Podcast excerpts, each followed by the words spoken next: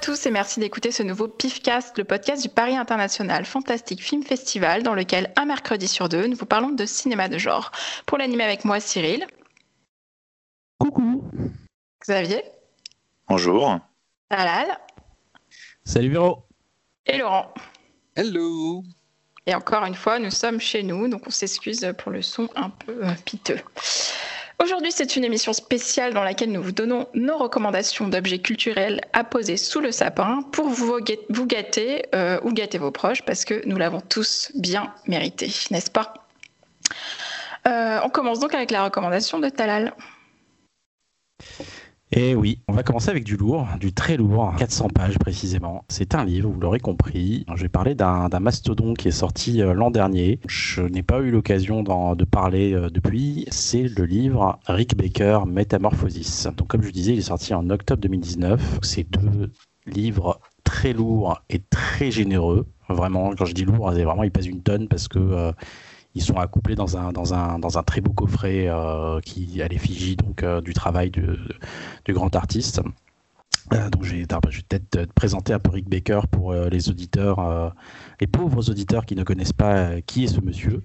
Donc en fait c'est peut-être un des plus grands maquilleurs effets spéciaux du cinéma aux côtés de par exemple de Stan Winston. J'ai tendance à dire généralement que Baker a réussi là où Rob Bottin qui a un talent égal ou, peut-être supérieur a échoué. C'est-à-dire que il a il a réussi à à installer son, son, art au sommet et euh, tout en en faisant un business. Euh, c'est donc le, monsieur a, commencé euh, très jeune, très, enfin comme beaucoup de, de, de maquilleurs d'effets spéciaux de cette génération, ils étaient déjà passionnés enfants et, et lui, ce monsieur-là, en fait, a a écrit une lettre à, Dick Smith euh, quand il venait d'avoir de, son bac. Et euh, bah, Dick Smith, donc c'est euh, Monsieur Exorciste entre autres. Hein. Et donc cette, fameuse lettre, on peut la voir dans le bouquin. Donc pour la petite anecdote, quelques temps après, Dick Smith l'a pris sous son aile et est devenu son assistant justement pour l'exorciste. Voilà. donc le, monsieur a commencé vraiment à devenir à proprement parler make-up artiste en, 81 sur le, le, loup-garou de Londres de, de John Landis. Et, euh, et puis bah voilà, il a, euh, il, a, il a été le premier, on va dire, à inaugurer euh, l'Oscar de, des, des, meilleurs maquillages aux États-Unis. Donc c'était le premier Oscar justement pour le Loup-garou de Londres. Donc le livre commence donc quand il est tout petit hein, dans sa chambre. il s'attarde beaucoup sur sa relation avec ses parents, la façon dont euh, dont, il est reconnaissant envers eux parce qu'il euh, leur a donné euh, sa chance. En fait, il y a une petite anecdote très rigolote en, avant-propos où, Baker raconte que passionné dans sa petite chambre, il commençait à, faire à faire fabriquer des objets, des, effets spéciaux donc, et en fait sa chambre était tellement pleine que ses parents, qui avaient une chambre plus grande, en fait, ont interverti les chambres et lui ont laissé sa, ils leur ont lui ont laissé sa grande chambre et, euh, ben, il a pu continuer son art et, se nourrir de, son travail. Euh, donc le bouquin euh, est, vraiment passionnant. Il y a plus de 1800 photos, beaucoup d'anecdotes inédites, beaucoup de photos inédites, par exemple pour les, fans de Star Wars, où vous, vous verrez dedans des, des photos que vous n'aurez jamais vues de la cantina, par exemple. Tu vois, euh, tu peux voir aussi le, le working progress du, du loup-garou de Londres, voir toutes les étapes de travail. Euh, tu, tu, vois clairement aussi le, le cheminement. En fait, tu as beaucoup de notes en fait euh, assez inédites, de, personnelles, manuscrites, où on voit le, le, cheminement qui a permis à Baker d'atteindre en fait ce résultat en termes d'effets spéciaux. et tu trouves aussi des textes assez intimes sur sur le personnage avec une franchise assez rare dans ce genre de bouquin. Voilà, c'est ce mec-là est une euh, est une légende du cinéma. Ce bouquin est vraiment une bible pour moi. C'est peut-être euh, en, termes de livres sur le cinéma, sur le cinéma fantastique, mais voire sur le cinéma en fait un des un des livres les plus passionnants. Alors je l'ai pas précisé, l'auteur c'est euh, G.W. Rinsler. il a bossé entre autres sur sur les fameux making of Star Wars. Euh, il y avait, euh, je crois que ça doit faire 5 ans à peu près, il y a un gros pavé, un nouvel espoir qui est sorti, puis les, deux autres épisodes donc, de cette première trilogie, euh, qui sont des bouquins très réputés et, aussi documentés que, ce livre-là.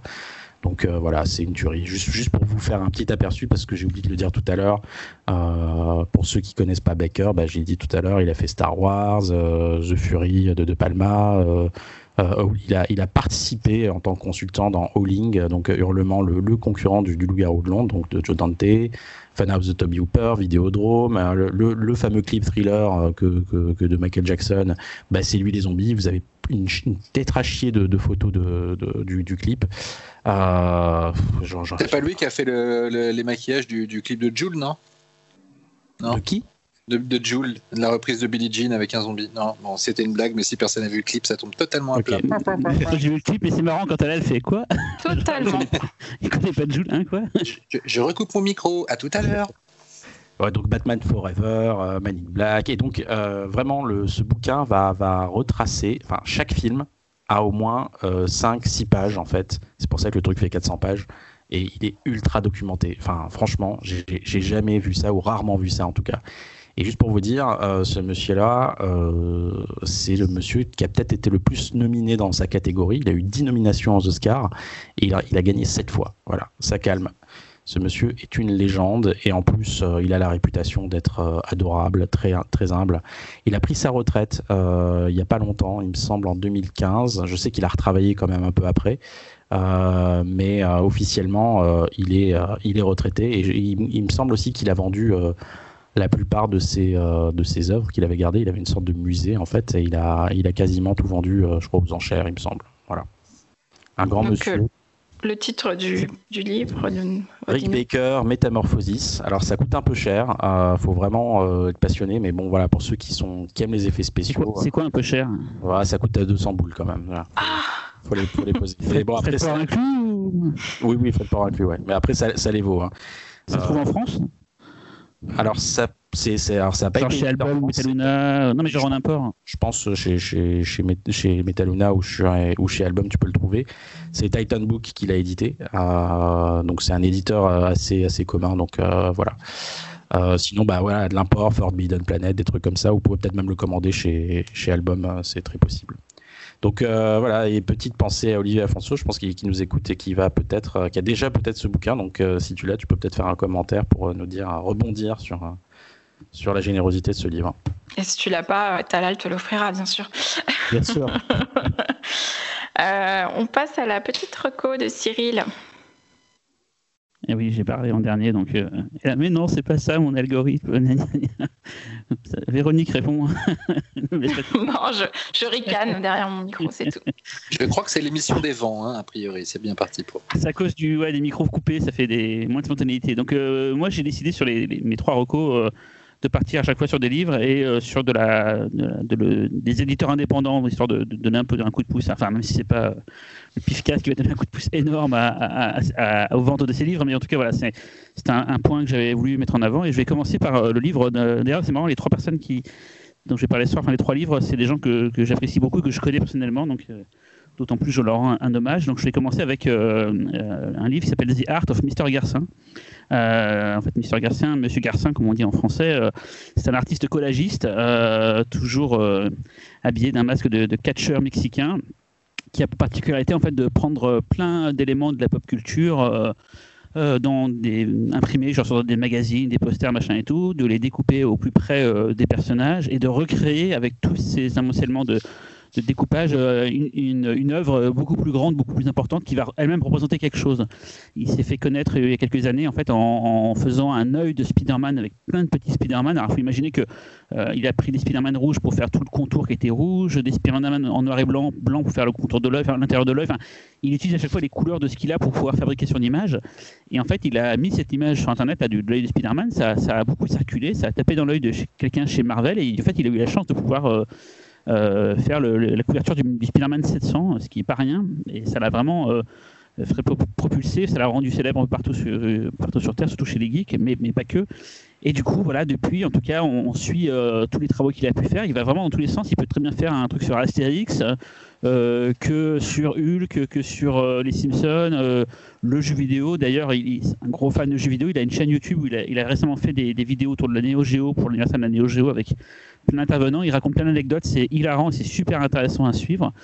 Donc voilà, euh, donc euh, Monsieur Garcin. Donc ce livre, il existe en deux éditions. Il est sorti chez les éditions Pixel Love. Il y a une édition simple à 34,90€, c'est une édition collector à 49,90€, hein, c'est précis. Euh, dedans, on retrouve euh, pas mal de ces collages, alors pas forcément les derniers parce que ça s'est arrêté à un instant T, peut-être qu'il y aura un jour un volume 2 et on aura la suite. Mais à chaque fois, les collages sont, sont expliqués, on les voit en grand plan, en gros plan, il, il explique pas mal de choses de la du décor. Tout le début du livre est consacré à une version un peu fantasmée de, sa vie, un peu, un peu rigolote, de, de sa vie de collagiste. Et vraiment, c'est un, gars que j'adore et je trouve qu'il fait un super boulot et je suis super content qu'il ait atteint ce niveau-là. Il faut imaginer que quand on voit une, photo de, ses, œuvres en, format 4, en fait, les originaux font des fois euh, euh, vraiment plusieurs centimètres de. Enfin, c'est des gros, des gros formats et après qu'il va réduire en, les prenant en photo. Et pour ce qui nous intéresse sur le fantastique, il, a fait récemment un collage dédié au cinéma d'horreur avec la main des Dead qui sort du sol et plein d'éléments partout. Il y a du Fulci, il y a, du, enfin, il y a plein d'éléments de, films d'horreur. Et il a lancé une série de vidéos euh, autour de la passion du cinéma d'horreur où, pareil, il raconte des anecdotes.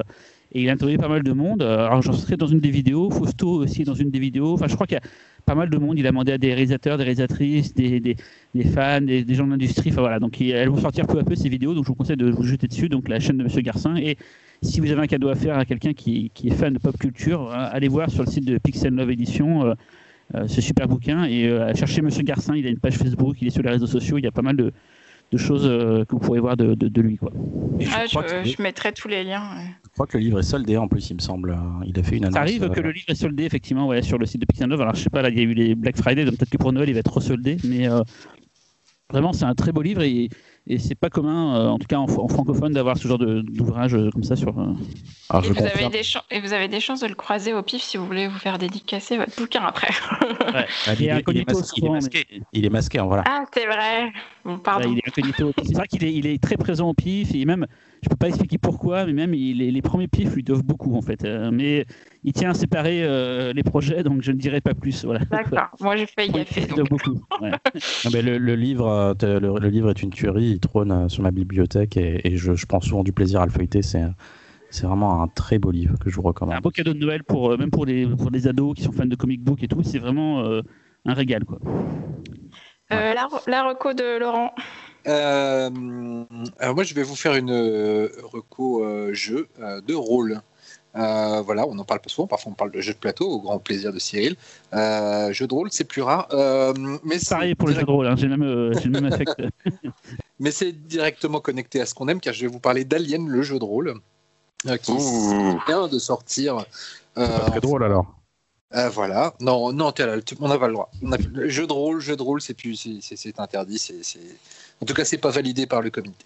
Oh. Euh, euh, alors, c'est un, jeu euh, édité par Free League Publishing, Free League Publishing, qui est une boîte suédoise qui, s'était fait connaître pour le, jeu de rôle Tales from the Loop, qui a ensuite été adapté en série télé sur Amazon hein, Prime.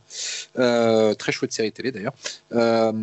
et donc, c'est un jeu de rôle. Alors, si votre image du jeu de rôle, c'est de boire des godets en, faisant un, nain barbare euh, qui agite sa hache et en faisant des blagues, etc. Là, là c'est sûr, ça va pas être vraiment la même chose parce que ça aborde l'univers d'Alien d'une façon très sérieuse. Euh, le but, c'est vraiment d'être plongé dans des, dans, des, euh, bah, dans des coursives pleines de monstres ou, des, ou autres, parce que le, monde est très large. mais voilà, le, but, c'est quand même d'essayer de, de, de, se plonger dans des aventures relativement sérieuses. Et donc, ça se déroule peu après les événements d'Alien 3.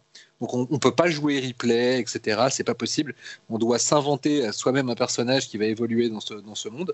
Euh, pour ceux qui ne sont pas spécialement familiers des jeux de rôle, en général, pour, euh, pour euh, évoluer dans des univers créés, il y a toujours un livre de référence en fait qui était là en l'occurrence un gros pavé de, 300 pages qui, détaille absolument toutes les tous les aspects du, monde dans lequel on peut évoluer, euh, les différentes planètes, euh, les différentes créatures, parce que du coup, il peut ne pas y avoir que des xénomorphes, puisqu'on peut explorer différentes planètes, euh, les, systèmes politiques, les, les, métiers que les personnages peuvent incarner, etc.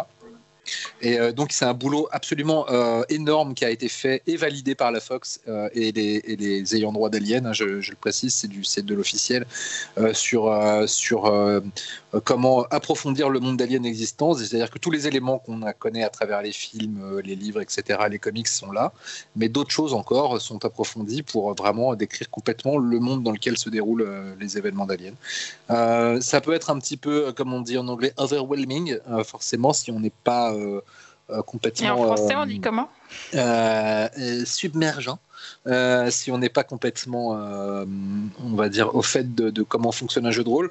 Et, mais en revanche, si on a envie de s'y essayer, il faut savoir qu'il y a un kit de démarrage du, du, jeu de rôle Alien qui est sorti, qui coûte une petite cinquantaine d'euros, et qui a un livre de règles et du monde simplifié d'une centaine de pages, euh, un scénario complet, euh, des, personnages euh, qui sont déjà prêts à jouer, une carte, une grande carte pour voir et la galaxie et ensuite différents endroits qu'on va pouvoir explorer dans le scénario, des dés, etc. Donc il y a déjà tout ce qu'il faut dans ce kit pour faire pour avoir un premier contact et voir si on si on accroche au, au genre. Jeu de rôle déjà. Et ensuite à l'univers d'Alien. après euh, la réussite d'une bonne partie de jeu de rôle, c'est aussi lié à la, personne qui va gérer le jeu, qui s'appelle le maître du jeu, et qui va être la personne qui va être chargée de raconter ce qui se passe, euh, de faire vivre les personnages non joueurs, les fameux PNJ, etc. Donc, euh, c'est sûr qu'il faut quelqu'un qui soit prêt à, s'investir dans cette tâche, mais si vous trouvez cette personne ou si vous êtes cette personne, vraiment ça vaut le coup.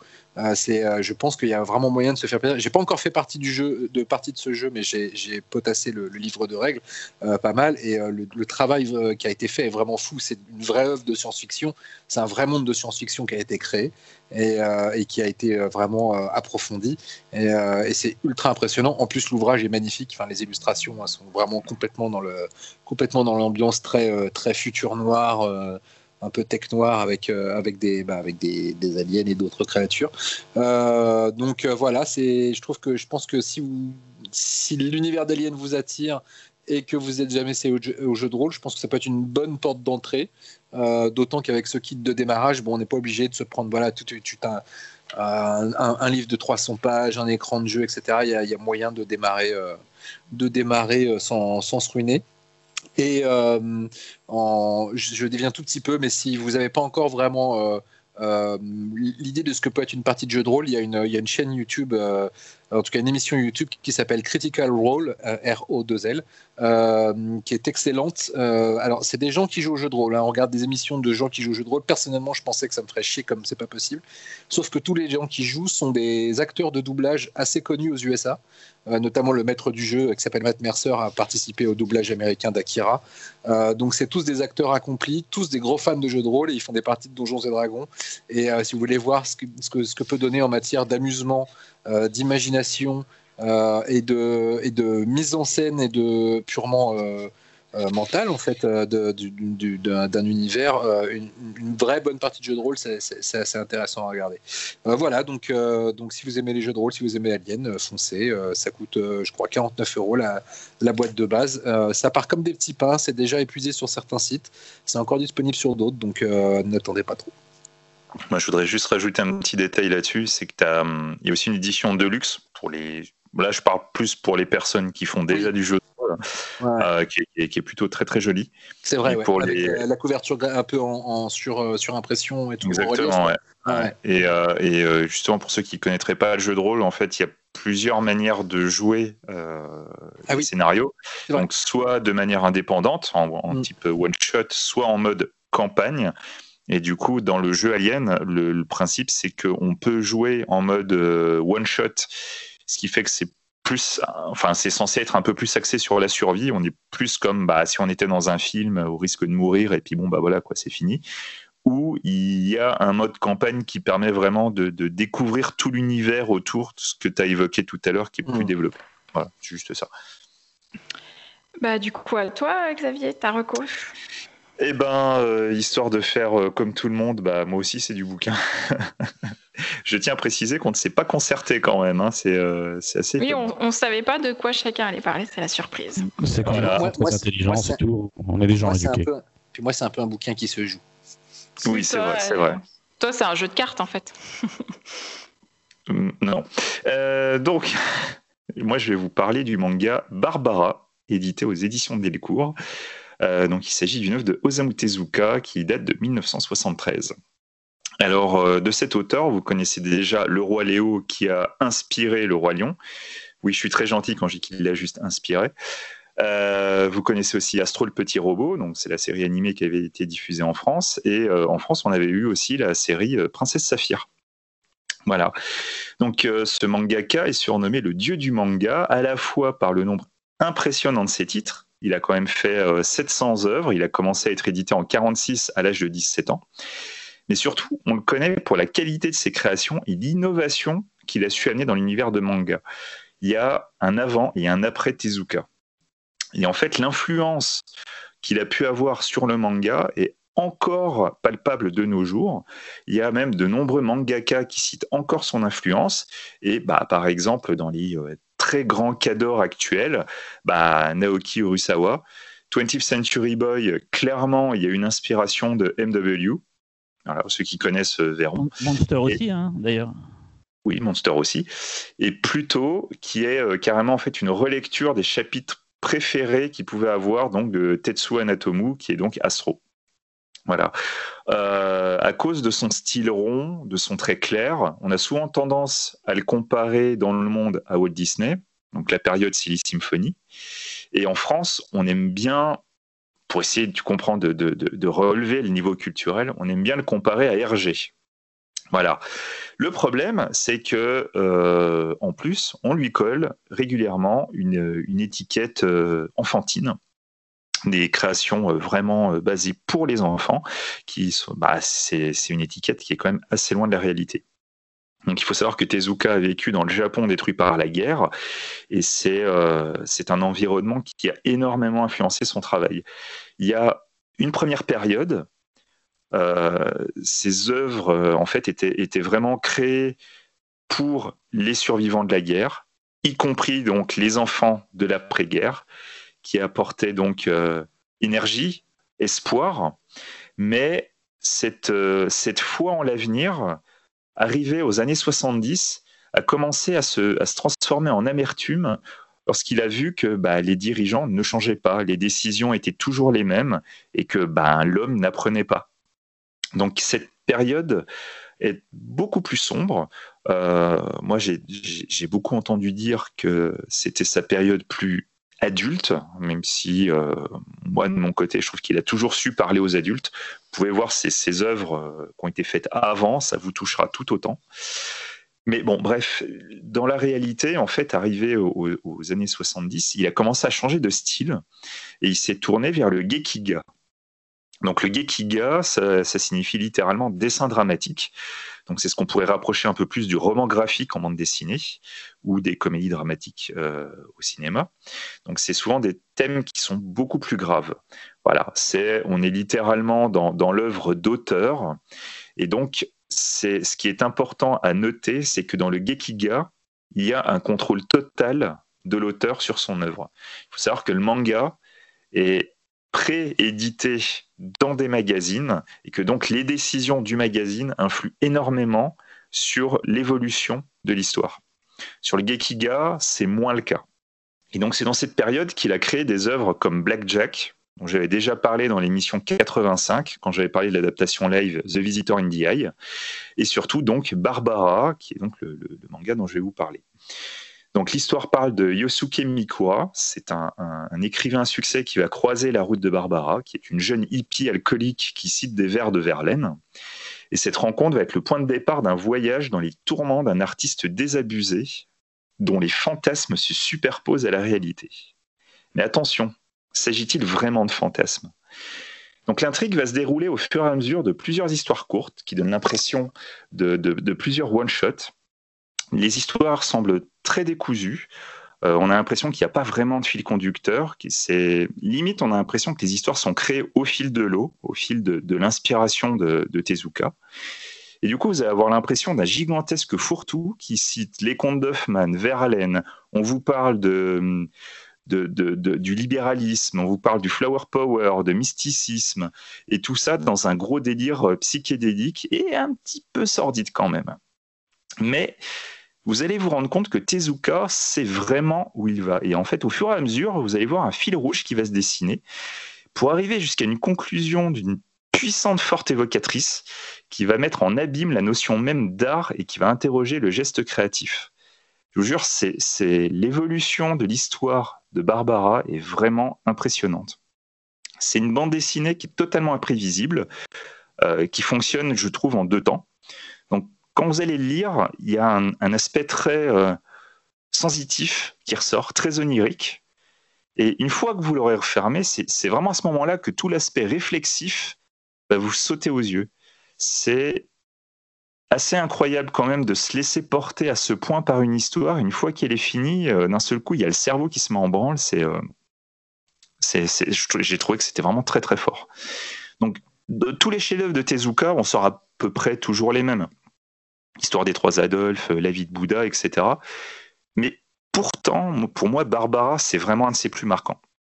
Donc il faut savoir que euh, le, fils de Tezuka a réalisé l'adaptation euh, live, donc Tezuka's Barbara, donc euh, sur des images de Christopher Doyle. Donc c'est plutôt joli. Hein.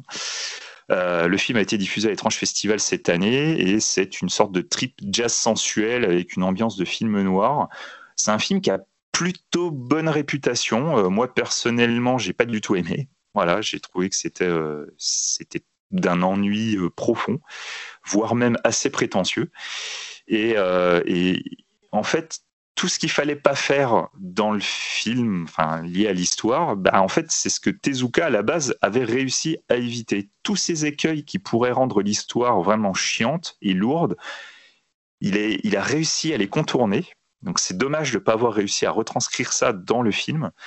Mais bon, voilà, quoi. Même si le film rend pas justice à l'œuvre originale, je voulais quand même en parler parce qu'il y a eu beaucoup de modifications et la fin n'est pas du tout la même. Enfin voilà quoi. Donc du coup, euh, Barbara chez Delcourt, c'est euh, vraiment une bombe. Euh, soyons honnêtes, au début, on sait vraiment pas où ça va, ça donne pas forcément envie. Mais je vous garantis que quand vous aurez fini le bouquin, vous allez juste vous dire putain que c'était mortel quoi. Donc voilà quoi, lisez-le. Je sais pas si l'un de vous l'a déjà lu. Hein. Non, ça fait partie des, des Tezuka que j'ai pas lu, euh, mais que je compte bien. Euh, il, faut savoir qu'ils ressortent euh, régulièrement, ou sortent ou ressortent régulièrement dans de très belles éditions chez. Ouais, les éditions de luxe, ouais. Et, et du coup, c'est des, des, beaux pavés qui prêtent de la place, donc j'ai envie de tous les avoir, mais je les achète un peu au compte-goutte. Euh, surtout que certaines séries comme euh, l'histoire des trois Adolphes ou, euh, ou il y a pire hein, la, vie de, la vie de Bouddha c'est quatre volumes hein. oui voilà ouais. Mais total quoi. pas les nouveaux pas les nouveaux. Pas les nouveaux mais les anciens sont épuisés. Les anciens oui voilà étaient complètement épuisés. Mais mais en tout cas c'est surtout qu'il faut il faut il faut découvrir, si vous ne l'avez pas fait, le Tezuka alternatif, entre guillemets, celui qui s'est tourné vers des récits plus réalistes pour plein de raisons, aussi parce que il y a eu aussi l'époque du, manga du mois, euh, MOI, euh, qui, qui, l'a un, peu piqué au vif et qui l'a un peu poussé à, aller plus dans, l'introspection, etc. Il a eu plein de périodes différentes dans sa vie, alors que c'est vrai qu'on retient, euh, on le retient principalement pour ses, mangas pour enfants, et, et, elles sont toutes passionnantes. Il y a, y, a y, a Ayako qui est absolument. Ayako, c'est dingue.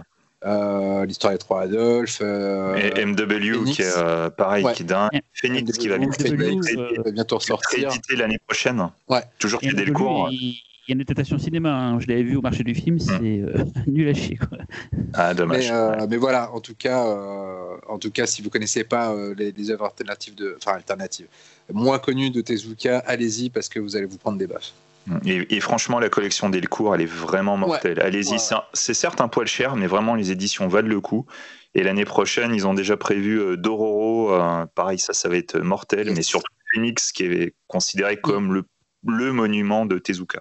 Mm. D'ailleurs, au musée du manga à Kyoto, tu as, as, le Phoenix en énorme, en, en, sculpture. Quoi. Et Tezuka, il est mm. présent partout là-bas. J'ai encore se faire engueuler par les auditeurs et auditrices euh, qui nous reprochent de leur faire dépenser tous leurs sous. ah bah là c'est l'émission ah, qu'il faut écouter. Hein. bah rien, rien qu'avec le bouquin de Talal et nos trucs, ils en sont déjà à 400 balles. ça serait bien quelqu'un parce que Total à la fin. Ça nous fait plaisir. Véronique, Véronique, va parler de la Pléiade du coup. voilà, qui ressort euh, en or. non. Euh, bref, euh, moi du coup je vais parler d'un tout petit livre. Pour, pour, contraster avec vous, c'est le livre d'un Français qui s'appelle Zariel. ça s'appelle Zombie, mort et vivant. en fait, Zariel, c'est un illustrateur français et ça, ça vient vraiment tout juste de sortir. Je pense que c'est son premier livre. Euh, c'est un illustrateur moi que je suis sur Instagram, donc c'est comme ça que j'ai su qu'il sortait cette petite, euh, ce petit livre. J'appelle ça un petit livre parce que vraiment il est petit, hein, c'est au format A6, hein, donc c'est pas genre je suis pas en train de le, rabaisser, hein, c'est vraiment le format qui est petit. Euh, il a vraiment un style bande dessinée, un mélange entre la, la, bande dessinée et le graffiti. Il dessine beaucoup de singes et de poulpes, donc rien que pour ça vous devriez aller jeter un coup d'œil à son Instagram. Et donc ce petit livre, donc Zombie mort et vivant euh, c'est un mélange entre un artbook euh, et de la fiction. En fait, c'est une histoire qui se déplie. Donc, littéralement, on déplie euh, comme un livre pop-up, on va dire. On déplie l'histoire sur une fresque. Et donc, l'histoire se raconte tout, tout, au long de cette fresque. Et c'est vraiment dans la tendance actuelle, on va dire, puisque clairement, on peut faire une analogie avec la crise sanitaire actuelle. Et en plus, c'est un palindrome, donc euh, franchement, on peut pas faire pile, euh, on peut pas faire plus 2020 que, ce petit livre. Euh, c'est édité aux éditions ActuSF, qui est un éditeur indépendant. Donc, comme Cyril, j'essaie quand même plutôt de parler d'éditeurs indépendants quand je parle de livres ici. et donc, ActuSF, qui était à la base un site qui publiait des nouvelles fantasy. Je sais pas si vous connaissiez, voilà qui s'est maintenant lancé dans l'édition. Enfin, maintenant, ça fait un petit moment. Et Zariel a aussi une autre actu, euh, puisqu'il a créé un jeu de tarot qui s'appelle le Fantastique Tarot Halluciné du docteur Zariel. Donc, si vous aimez les, tirer les cartes ou jouer au tarot, euh, et c'est édité par The Freaky 42, euh, qui, est, du coup, qui édite plutôt des jeux. Voilà, donc ça c'est ma petite reco et c'est beaucoup moins cher. Donc je trouvais ça un petit peu cher euh, parce que c'est 15 euros et en fait maintenant c'est bon, vous avez tellement explosé les, les tarifs que ça va en fait. Et, d'ailleurs, Véronique, je sais pas si je peux, je peux le dire, mais euh, tu, tu, as un compte Instagram sur lequel tu fais des très jolis dessins. Alors, je sais pas si tu veux qu'on. Non, j'ai une identité secrète comme. Euh, voilà, donc voilà, donc voilà. Mais c'est En tout cas, ça m'étonne pas que tu suives des dessinateurs parce que tu dessines très souvent sur ton, sur ton compte. Voilà. Ah bah, Instagram, c'est formidable pour ça. Il y a vraiment des choses étonnantes. Euh, il y a vraiment, enfin, il y a de quoi complexer, mais il y a aussi de quoi s'émerveiller, quoi. Je tiens, je, je tiens à préciser qu'elle dessine très bien. Voilà. Vous êtes trop gentil. Euh, on passe à la deuxième recommandation de Talal pour ce soir. Eh bien, écoutez, euh, une fois n'est pas coutume, je vais parler de jeux vidéo. Alors, on, a une, année euh, assez, assez chargée, on va dire, en, en émotions, et puis un, un, jeu vidéo qui a beaucoup profité de la situation euh, Covid euh, et qui s'est adapté aussi parce qu'on a quand même eu euh, deux consoles qui sont sorties, de, de, nouvelle génération de consoles qui, est sortie, donc chez Sony et chez Microsoft.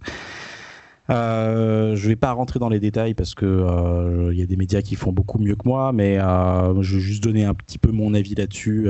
voilà, ce, euh, rapidement, euh, Sony l'avantage, euh, c'est les exclus, et je pense que ça sera encore le cas dans les années à venir. Microsoft, là, le grand avantage, c'est le Game Pass avec une offre très agressive. Donc voilà, moi je pense que cette fois, dans cette génération, le joueur, quelle que soit la console qu'il choisira, trouvera son compte parce que dans le Game Pass, il y a beaucoup de choses intéressantes. Il y a de l'indépendant, il y a du plus gros, il y a des trucs qui restent, il y a des trucs qui vont qui reste pas longtemps, un peu comme Netflix, en fait, comme si c'était une exclue Netflix, euh, enfin, comme si c'était une production Netflix ou un truc de passage. Donc c'est un peu le même système, c'est vraiment le Netflix du jeu vidéo, le Game Pass, hein, pour ceux qui l'auraient pas compris. Donc on paye un abonnement, euh, je crois que c'est à peu près 12 euh, euros par, par mois et vous avez accès à un catalogue de jeux assez, assez conséquent et plutôt généreux dans tous les genres. et vous avez aussi accès au, cloud gaming, donc un, principe qui vous permet sur, euh, sur Android ou, sur, euh, ou bientôt sur iOS, c'est pas encore arrivé, euh, de, jouer n'importe où, un peu comme une Switch, mais sur votre téléphone. Voilà. et il vous faudra une manette évidemment. donc voilà, et je suis plutôt enthousiaste sur ces deux consoles parce que même s'il n'y a pas de, on va dire, de bons techniques comme à une époque où on pouvait avoir vraiment une révolution d'une génération à l'autre, on reste plus ou moins dans, dans une évolution, on va dire, euh, normale, on va dire, très, très douce, très, très douce, mais avec des trucs importants euh, qui vont faciliter et, rendre le confort de jeu beaucoup plus simple, comme justement la disparition des temps de chargement ou, ou des effets de lumière on va dire un peu plus réaliste voilà. Donc c'est pour l'instant c'est pas il n'y a pas encore de claque. D'ailleurs dans chez, chez aucun des deux on va dire fabricants constructeurs il y a, y a il y a d'exclusivité, on va dire, qui vaille la peine. C'est un peu trop tôt. On va dire, si vous achetez aujourd'hui une de ces consoles de nouvelle génération, c'est, euh, on va dire, plus pour vous mettre à jour, un peu comme si vous changez d'iPhone. En fait, vous passez d'iPhone 11 euh, ou 12, disons. Euh, et du coup, c'est plus, on va dire, une mise à jour de technique. Voilà, il n'y a pas, il a pas de jeu qui va faire que, voilà, il vous faut cette console au jour, au jour d'aujourd'hui. D'ailleurs, de toute façon, bah, c'est simple, il n'y en a pas. Elles sont un peu en rupture de stock un peu partout, dû au Covid. ils n'ont pas pu en fabriquer assez. Donc voilà, c'était pour ceux qui s'étaient pris à temps pour la réserver. Sinon, euh, rapido, moi je vais juste dire euh, mes trois coups de cœur. Donc s'il y a, on va dire, trois jeux et que euh, vous avez envie de m'écouter un petit peu, voilà, s'il y a trois jeux à acheter cette année, voilà, il y a le jeu ultime dont on a pas mal parlé dans le Pifcast. Laurent, je crois, avait, déjà fait une recommandation quand j'étais pas là. Donc voilà, j'ai, je me permets de revenir dessus. Donc c'est bien sûr The Last of Us 2. oui voilà, qui a, qui, a, qui a, raflé tout au Game Award euh, récemment, là, la semaine dernière. Euh, c'est une tuerie euh, absolue. C'est simple pour moi. Euh, tous médias confondus, y compris bouquins, BD, films, c'est peut-être l'un des trucs les plus importants que, que, que j'ai eu sous les yeux, en fait, entre, ou entre les mains, les manettes en main. Oui c'est voilà. Et c'est pas juste euh, un, bon jeu bien raconté. Je pense que c'est un, il y aura un avant et un après euh, Last of Us 2. Euh, parce que ce jeu prouve avec les couilles qu'il a dans, dans, dans, ses parties pris euh, si vous voulez aller plus loin, je vous invite tout simplement à, réécouter Laurent qui en a très très bien parlé. Mais juste pour compléter ses propos, euh, c'est voilà, c'est un jeu qui, qui, va qui va bousculer en fait euh, le triple A parce que il va il va oser. En fait, il va oser faire du jusqu'au boutisme, raconter des personnages, les, les pousser jusqu'à leur retranchement, avoir une vraie vision d'auteur. Et je crois vraiment, sincèrement, qu'aujourd'hui, on commence à atteindre grâce à ce jeu-là un, nouveau palier, on va dire, parce que dans, dans, dans le jeu vidéo, euh, c'est euh, c'est un peu pour moi le, le, le jeu vidéo aujourd'hui, il en est un peu dans, les, dans le cinéma dans les années 40, voilà. Et, et alors, non pas qu'il y avait y avait des chefs-d'œuvre hein, dans le cinéma avant les années 40, mais voilà, on, on commence à passer à autre chose, on commence à passer à quelque chose peut-être de plus euh, de plus organique d'une certaine façon. Je ne sais pas si c'est le bon terme. Reprenez-moi les amis si vous pensez pas que c'est le cas. Mais en tout cas, euh, il y aura un avant et un après The Last of Us 2. C'est une tuerie absolue. Euh, euh, n'écoutez pas les, les, haters, faites, vous-même votre avis, sauf si c'est pas votre cam. Voilà, c'est peut-être que vous préférez les shooters ou, ou des trucs beaucoup plus arcade ou beaucoup plus challengeants, on va dire. Là, non, là, c'est vraiment euh, du, du, cinéma où vous êtes le héros, quoi. C'est, incroyable. Mais franchement, j'ai jamais vécu ça. J'ai jamais vécu euh, autant d'émotions, autant de, de, de, de sensations. C'est, c'est étrange et c'est un truc que ça va être très bizarre à, dire pour ceux qui comprennent pas euh, le, jeu vidéo, on va dire, ou qui sont pas forcément intéressés. C'est il y a, y a une, en termes d'immersion, il y a, y a, on va dire, 10 crans au-dessus quand on joue à ce jeu par rapport à, à, même un très bon film, on va dire. Euh, voilà, je, j'aime ce jeu de, de, tout mon amour, euh, vous l'aurez compris. Euh, si vous l'avez pas encore testé, foncez. En plus, il, je crois qu'il est en promo un peu partout là. Il a, il a 40 euros au lieu de, de 70. Donc, il faut faire le 1 avant. Alors c'est bien sûr c'est mieux de faire le 1 avant évidemment parce que c'est un jeu qui se fait dans la continuité. C'est même vital. C'est même vital, ouais. Vaut mieux. Bah, question naïve, mais pardon. Hein. Non, non, mais vous pouvez, hein, parce que le jeu est conçu quand même pour, euh, pour, que, pour que les gens. Euh, les gens oui, surtout que j'ai complètement spoilé le 1 en parlant du 2, donc à la limite, réécouter l'émission et enchaîner sur le 2. Non, non, non, non, faites-le, c'est une expérience à vivre. non, je rigole, le 1. le 1 est déjà un jeu extraordinaire. Voilà, et puis rapido, euh, pour mes deux, deux, autres gros coups de cœur, c'est des jeux dont j'ai parlé, mais je vais le redire. Euh, il y a Ori and the Will of Wisp, euh, qui, est, un, qui est un putain de Metroidvania, un des, un des meilleurs jeux aussi de l'année. alors pour info, si vous n'êtes pas vraiment amateur de, de, jeux, on va dire, dématérialisés, il sort dans une édition collector très bientôt chez I Am 8, 8 Bytes. I am 8 bits. voilà, et c'est un, il sort dans un beau coffret collector avec des lithographies, des pins, des, la BO dématérialisée, un petit artbook, tout ça sur Xbox et Switch. Donc foncez, c'est un super jeu. Et le dernier, c'est Hades, et je pense que beaucoup de médias en ont très bien parlé, en parlant mieux que moi. mais voilà, c'est trois jeux, on va dire, peut-être les trois jeux les plus marquants. en tout cas, The Last of Us, indéniablement foncez si ce n'est pas encore fait. Voilà. Merci. Euh, on continue avec Cyril. Oui, on va, je vais vous parler donc de la buphtalmie. Alors, qu'est-ce que c'est que la buphtalmie? C'est un syndrome euh, ophtalmologique caractérisé par une augmentation du volume oculaire. Et vous allez dire, mais Cyril, euh, j'ai pas envie d'offrir ça à Noël pour quelqu'un. Et ça tombe bien, ce n'est pas du tout une maladie dont je vais vous parler, ni un symptôme d'ailleurs. C'est un fanzine. Un fanzine. En ce moment, il y a Il y a une reconnaissance des fanzines, ça fait vraiment plaisir. C'est un truc qui était un peu tombé de mode euh, quand Internet a, s'est mis à exploser. Et mine de rien, euh, ben, le, physique, ça commence à, manquer à pas mal de monde. Donc il y a pas mal de gens qui, quatre de la France, même du monde, j'imagine, qui se remettent à faire des fanzines. J'avais parlé ici de, Trash Times, de, euh, Chéri Bibi dans une précédente émission. Véronique avait parlé de, livres auto-édités qui pouvaient s'apparenter par le mode de, production à des, à des fanzines aussi. Et donc la Bufftalmis, c'est un, un fanzine lyonnais euh, fait par quelqu'un qu'on connaît ici, qui s'appelle Benjamin Leroy, euh, qui, euh, qui faisait la sélection des courts-métrages internationaux jusqu'en 2015. Et après, c'est Véronique et Xavier qui ont repris le flambeau. Il nous a passé le... le relais. Quoi. Et Benjamin, On Benjamin.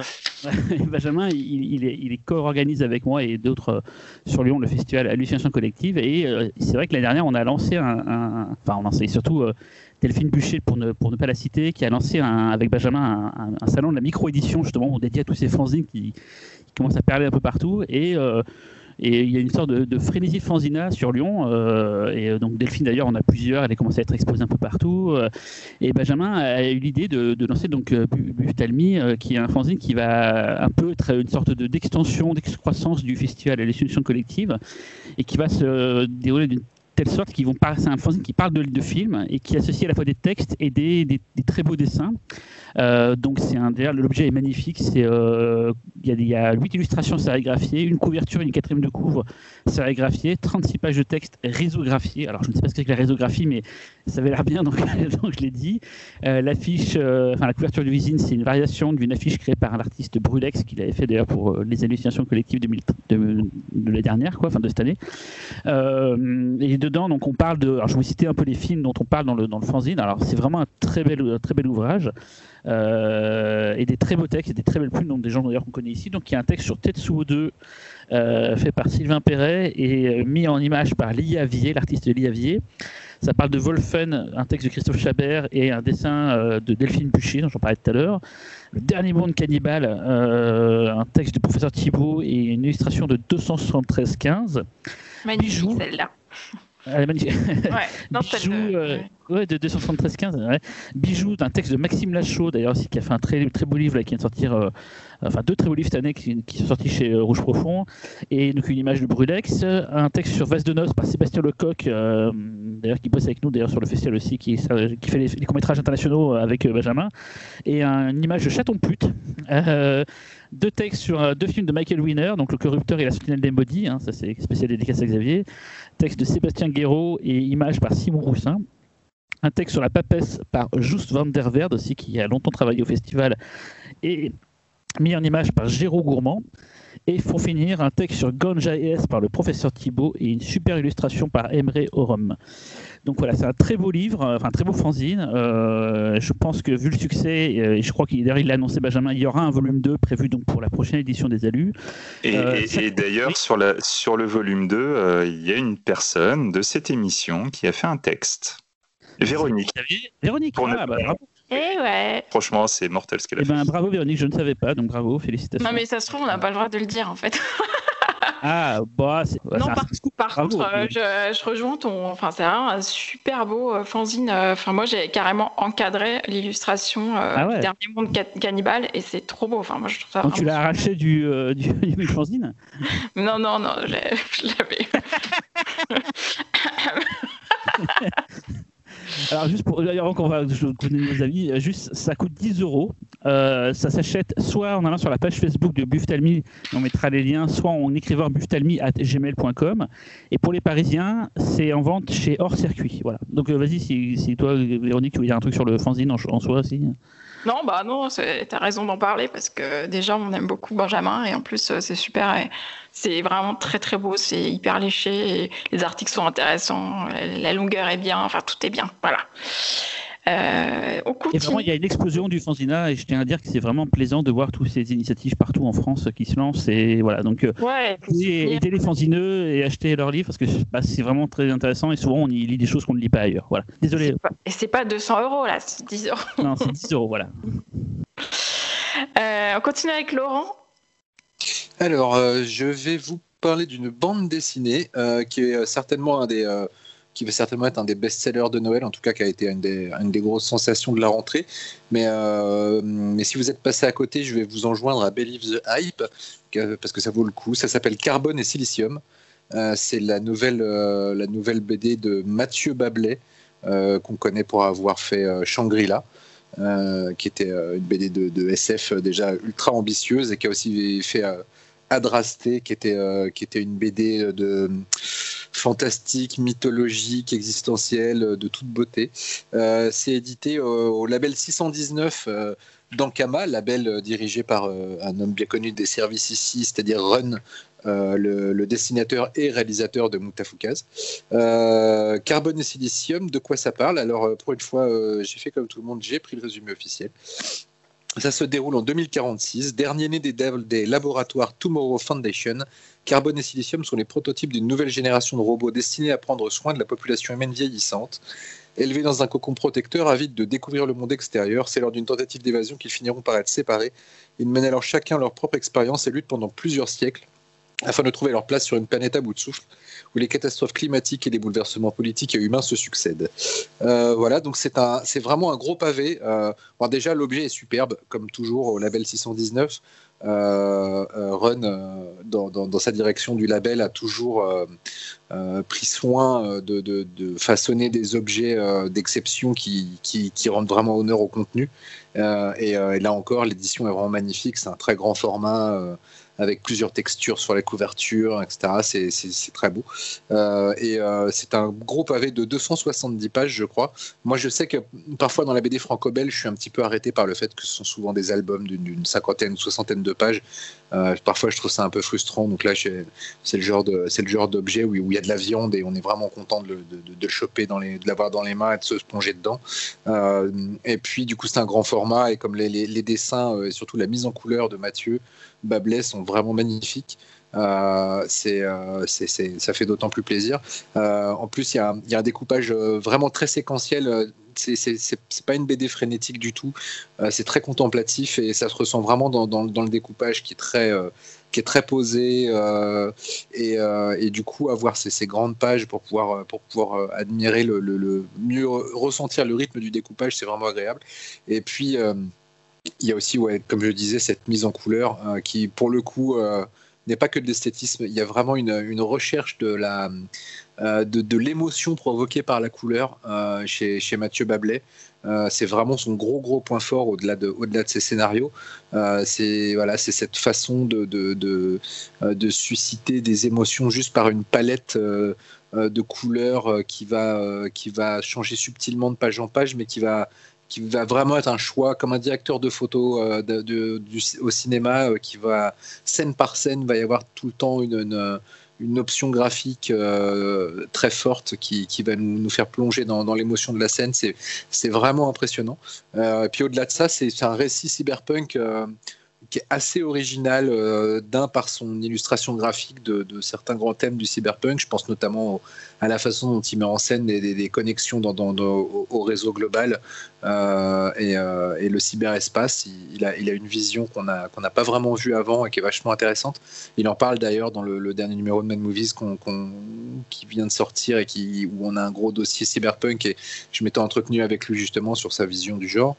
Et puis, euh, et puis c'est l'histoire de ces deux personnages, ces deux, ces deux robots qui, euh, qui vont, qui vont pendant euh, d'ailleurs 270 ans. Je sais, c'est assez drôle. Je ne sais pas si c'est fait exprès, mais ça, il y a 270 pages et ça s'étale sur 270 ans. Mais euh, c'est pas une année par page, c'est-à-dire qu'à chaque fois on fait des bonds de, plusieurs années. Et, c'est l'histoire de ces deux, de ces deux androïdes à l'émotion à, fleur de peau parce qu'ils ont été justement conçus pour, pour être à la recherche des émotions parce qu'à la base, ils sont donc conçus pour, euh, pour, être, pour aider les personnes âgées en fin de vie, puisqu'il y a un problème de vieillissement de la population. Et donc, euh, donc ils ont besoin de développer comme ça une espèce d'empathie qui va pouvoir euh, donner l'impression aux, personnes âgées d'être vraiment connectées à ces, à ces robots qui, qui, prennent soin d'eux. Et puis, bah, voilà, ça va les amener sur des, sur des, sur des chemins d'émancipation, de questionnement, de découverte du monde qui sont vraiment passionnants. Ça, ça, ça, soulève, ça soulève des questions vraiment vraiment euh, notamment sur la place de l'humain dans, dans, le monde. Euh, sa, sa, sensation qu'il est au centre du monde alors qu'il n'en est qu'un qu'un morceau, euh, qu'un bout parmi tant d'autres. Enfin voilà, c'est passionnant, c'est un objet magnifique, c'est c'est aussi plaisant à, explorer intellectuellement qu'à regarder.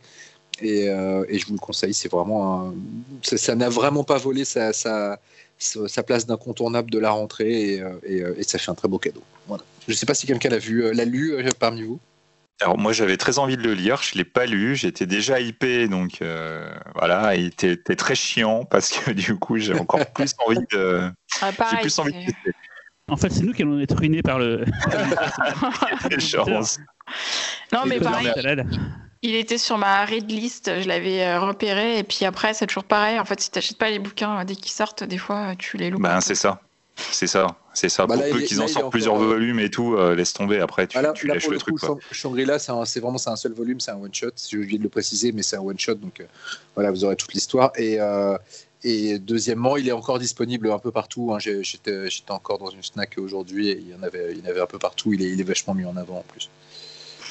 Ok. Ah, bravo, en plein Covid, t'es dans une snack, toi. Bah oui, parce que j'essaye en même temps de ne pas tout acheter chez Amazon pour Noël. Donc euh, voilà. On passe à la reco de Xavier. Alors, euh, moi, cette fois, je vais vous parler d'un comics très particulier, un comics brésilien, qui est rare. Et c'est un, donc un comics édité chez Urban Comics qui s'appelle Day Tripper euh, au jour le jour. Voilà, donc c'est un titre qui m'a longtemps fait fantasmer euh, à cause de sa couverture entre minimalisme euh, et, abstraction, et surtout son synopsis. Donc le synopsis en question, euh, les mille et une vies d'un aspirant écrivain et ses mille et une morts. Bras de Oliva Domingos, fils du célèbre écrivain brésilien, passe ses journées à chroniquer les morts de ses contemporains pour le grand quotidien de Sao Paulo, et ses nuits à rêver que sa vie commence enfin. Mais remarque-t-on seulement le jour où notre vie commence vraiment?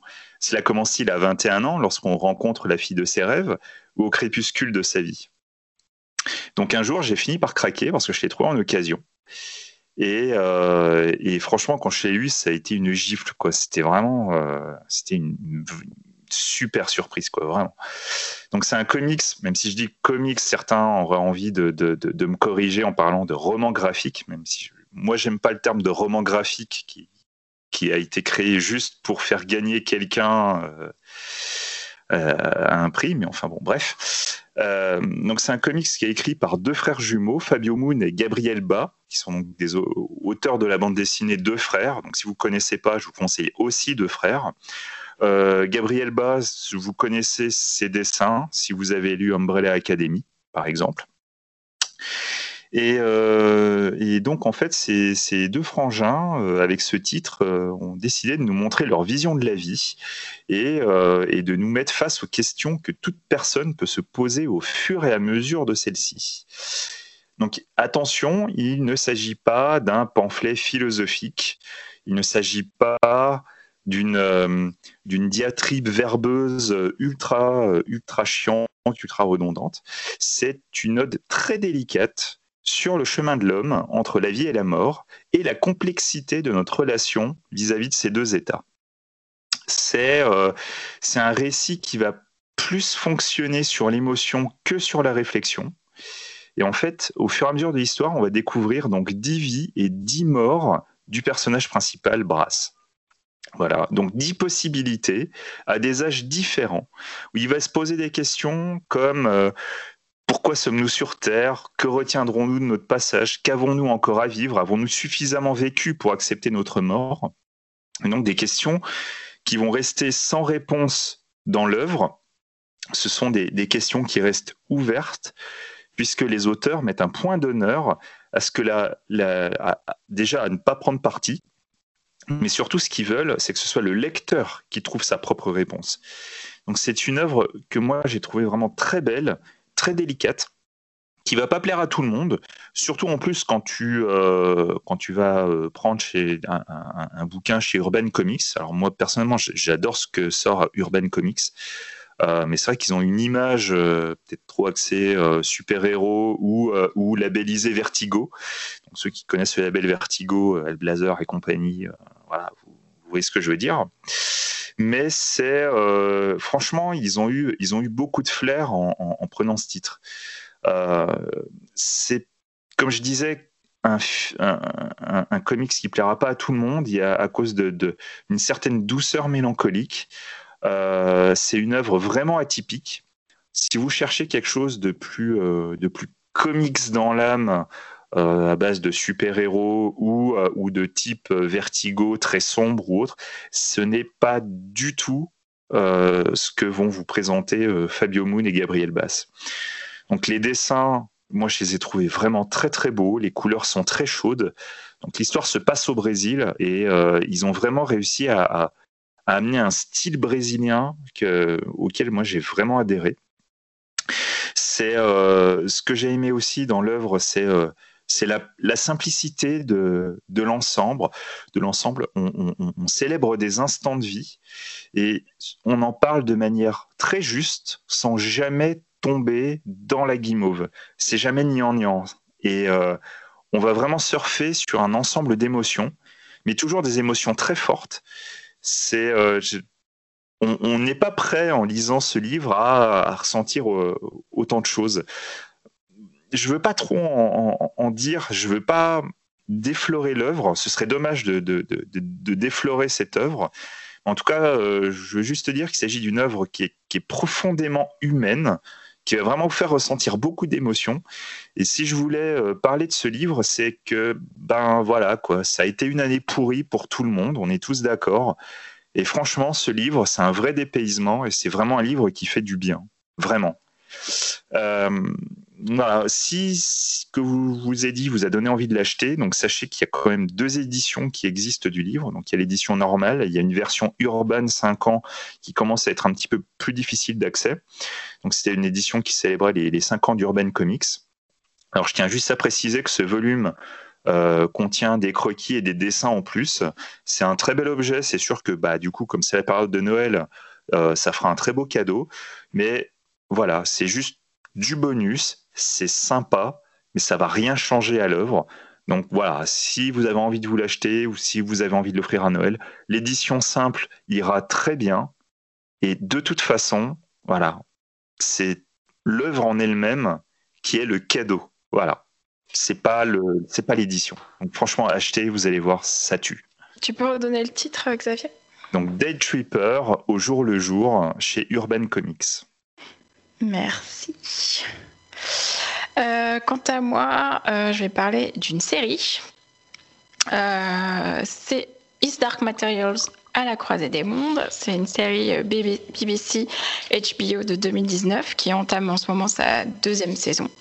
Donc c'est adapté de la trilogie de livres de Philippe Pullman. Donc le pitch rapidement, c'est dans un monde qui n'est pas le nôtre, Lyra, une petite fille de 12 ans accompagnée de son démon, c'est qui est une matérialisation de son âme sous la forme d'un animal qui l'accompagne partout découvre qu'il existe une substance appelée la poussière et que des savants et l'Église, donc du monde dans lequel elle vit, euh, font des expérimentations assez monstrueuses euh, sur des enfants avec cette substance. Et comme son jeune ami Roger est kidnappé pour, euh, pour être objet d'expérience, elle va se lancer dans un périple pour le libérer et dans sa quête, elle va utiliser un alliétiomètre, une boussole de vérité, au fonctionnement très énigmatique et elle va être aidée par un aventurier, un ours polaire ou encore des sorcières. Donc si ça vous dit quelque chose, c'est parce que ça, y a déjà eu une adaptation du premier roman de la trilogie de, de Philippe Pullman. Donc c'était en, 2007 sous le titre À la croisée des mondes, la boussole d'or, réalisé par Chris Wells avec Daniel Craig et Nicole Kidman. Et bon, moi je l'avais vu à l'époque au cinéma, je n'avais pas spécialement été euh, séduite, je trouvais ça très clinquant, voilà. Euh, sauf que là, vraiment, euh, dans, en, sous format série, je trouve que le format est beaucoup plus adapté parce que l'univers est vraiment foisonnant. Il y a beaucoup d'intrigues qui s'entrecoupent. Et là, du coup, donc il y a 8 épisodes sur la saison 1. La saison 2, je crois, va en avoir 7. Elle a commencé début novembre. Là, j'en ai vu que 4 euh, pour l'instant. Mais en tout cas, c'est euh, dans la même continuité. Visuellement, c'est bluffant, les effets spéciaux. Euh, enfin, il y en a dans tous les plans, justement, du fait qu'il y a la présence de ces démons, donc ces animaux qui accompagnent tous les personnages et qui, en plus, changent de forme. Comme ça, ils peuvent passer d'une belette à un moineau en une seconde. Donc, c'est vraiment bluffant, quoi. C'est le studio britannique euh, Framestore qui s'occupait des effets spéciaux. Les décors sont dingues. dans la saison, en tout cas, il y a une ambiance steampunk. Qui, dans la saison 2, il y a une autre ambiance. Euh, la musique est formidable. C'est Lorne Balfe qui fait. Et le, regardez juste sur YouTube le générique de début. Enfin, moi, euh, ça m'embarque tout de suite. Les acteurs sont excellents. Il y a notamment Ruth Wilson qu'on a vu dans The Affair qui joue un rôle de méchante mais hyper intéressant, très nuancée. Elle est, apparemment, elle est émouvante et le plan d'après, elle est complètement effrayante. Donc ça, c'est génial. Dans la saison 1, il y a James McAvoy et on le voit vraiment pas assez, mais ça, c'est mon avis personnel. Euh, donc voilà. Donc Is Dark Material, c'est vraiment la magie, l'aventure, c'est vraiment parfait pour la fin d'année. La fin d'année, c'est quand même très sombre, donc c'est pas pour les jeunes enfants. Euh, je pense que c'est aussi pour ça que la série. Enfin, moi, je, vous allez me dire après ce que vous, si vous en aviez entendu parler, mais je trouve qu'elle passe un peu inaperçue et je comprends pas pourquoi parce que vraiment, elle est dingue. Euh, je pense, en fait, euh, ça c'est mon opinion et mon analyse complètement subjective, que c'est parce que les héros sont des enfants et que du coup, c'est pas facile en fait de, s'adresser à un public adulte parce que forcément, bah, il n'y a pas de sexe hein, pour du HBO. Hein. une fois n'est pas de coutume. Euh, c'est un très bon souvenir personnel pour moi puisque en fait je l'ai regardé euh, lors du passage de l'année 2019 à 2020 parce que je n'ai pas pu euh, faire de réveillon, j'avais je sais pas combien de fièvre et j'étais couée au lit. Et au final ça m'a bien accompagnée en cette fin d'année qui s'annonçait finalement. C'était assez prophétique de passer le réveillon avec de la fièvre entre 2019 et 2020 finalement. Donc la saison. Hein moi aussi j'étais au lit ah bah, avant, avant minuit comme une merde. Vous étiez les premiers cas de Covid en fait. Ça se trouve on était patient zéro quoi. Euh, et donc, donc la saison 1 elle est dispo en DVD en Blu-ray et elle est toujours dispo en replay euh, sur OCS si vous avez OCS et OCS du coup euh, diffuse la saison 2 et évidemment bah, si vous voulez lire les bouquins ce qui n'est pas mon cas donc vous pouvez regarder je pense la série et apprécier la série sans faire une comparaison avec les livres. Voilà vous pouvez toujours acheter les livres quand même. Donc je sais pas si vous l'avez vu. Alors moi je reprends la balle au vol j'en profite. Bah, moi j'ai pas vu la série. Par contre j'ai lu les bouquins je tiens à préciser, et j'avais vu le film de l'époque, donc euh, euh, je tiens à préciser que moi, c'est une série que j'ai très très envie de voir. Euh, les bouquins, on m'a un peu forcé la main pour les lire parce que j'avais des amis qui me disaient que c'était, enfin que ça allait me plaire vraiment. moi, j'avais encore un côté très, pour moi, des histoires un peu teen, justement, le fait que bon, tu as des enfants héros et tout machin. Ce qui est très con parce qu'il y a, y a beaucoup de romans pour enfants que j'adore. Euh, qui sont pas forcément destinés que pour les enfants. Euh, par exemple, je pense à beaucoup de livres anglais, euh, les tripodes. Euh, voilà, enfin, du coup, un jour, je m'y suis mis. C'est vrai que le, le, premier bouquin, j'avais plutôt bien aimé, j'avais trouvé ça, ma foi, plutôt sympathique. Euh, mais c'est vraiment les autres bouquins qui m'ont, euh, qui ont commencé à vraiment à, attiser mon intérêt euh, jusqu'à avoir une, méchante gifle, vraiment. Et du coup, moi, j'en ai déjà discuté avec Véro. De, de, la série. Et moi, j'ai vraiment l'impression qu'ils ont l'air d'être très très fidèles au livre, contrairement au film, parce que justement, il y il y a un sous-texte qui, à mon avis, est très compliqué pour un grand studio à respecter, euh, je vais pas vous dire en quoi, mais euh, voilà. Et en fait, ce qui s'était passé, c'est que dans le film, ils ont ils ont modifié pas mal d'éléments qui font que le troisième n'était pas faisable. C'était juste pas faisable. C'est, je sais pas ce qu'ils ont. Ils pas fait le deuxième. Hein. Ils sont, non, déjà ils ont pas fait le deuxième, mais franchement, vu ce qu'ils avaient fait dans le premier, je vois même pas comment ils auraient fait pour adapter la suite. C'était impossible. C'était juste impossible. Et, et, du coup, la série, moi, j'ai très très envie de la voir. je suis même Enfin, l'un des trucs qui font que je que j'ai très envie de, de, voir cette série, c'est que justement c'est HBO et que eux, je sais qu'ils vont pas diluer le fond de l'histoire. Voilà, le sous-texte, il va rester. Et je suis vraiment impatient de, de pouvoir voir ce que ça va donner euh, sur ah, cet écran, mais euh, ça, ça va tuer quoi. Et une bonne nouvelle, c'est qu'apparemment, de ce que j'ai lu quelque part, c'est que la saison 3 est déjà signée. Donc même si la saison 2 se vautre, on est sûr au moins qu'il y aura une suite. En fait, ils, ont, euh, ils ont fait, euh, ils ont tourné la saison 1 et la saison 2 dans la foulée parce que la jeune fille, comme la saison 2 se passe vraiment juste après la saison 1 et que la jeune fille est quand même euh, jeune, justement, il fallait pas trop qu'elle change et qu'elle grandisse. Donc ils ont vraiment tourné dans la foulée. Donc il y avait forcément deux saisons, c'était sûr. Et en plus, a priori, alors moi je vous dis, j'ai pas lu les livres, mais a priori ça respecte bien une saison égale un livre. Donc du coup, il y a forcément trois saisons. Donc, je peux vous déjà vous dire que la troisième saison, ça va juste être mais mais putain quoi, mon dieu, euh, ça va être mortel quoi. T'as là, euh, jette un œil parce que vraiment, toi qui aimes euh, les effets, franchement, enfin, je comprends ah pas pourquoi on m'en parle pas quoi. j'ai hâte, j'ai hâte et, ma moitié a du mal. À chaque fois, je propose la série, ma moitié fait ah, ah, ah donc voilà, cette fois, cette fois, je vais la tirer par les cheveux. en tout cas, je, je te garantis. non, mais je te garantis, les bouquins, ça tue. Mais vraiment, j'adore. J'ai vraiment les bouquins en très très haute estime. Vraiment, je te jure, ça, ça tue quoi. J'ai lu le premier bouquin il y a longtemps. C'est le moins bon. Euh, ouais, mais c'était déjà vraiment pas mal. Euh, j'ai pas eu le temps de lire la suite, mais je comptais m'y remettre un jour. Donc, euh, j'ai vu le film qui, bon, c'est pas déshonorant, mais, mais ça, ça tombait un peu dans la même période que Narnia, et du coup, c'était un peu moins bien, quoi. surtout que Narnia et, à la croisée des mondes, ça n'a rien à voir, hein, vraiment. Et j'ai vu le, le, premier épisode de la série euh, que j'ai trouvé vraiment super.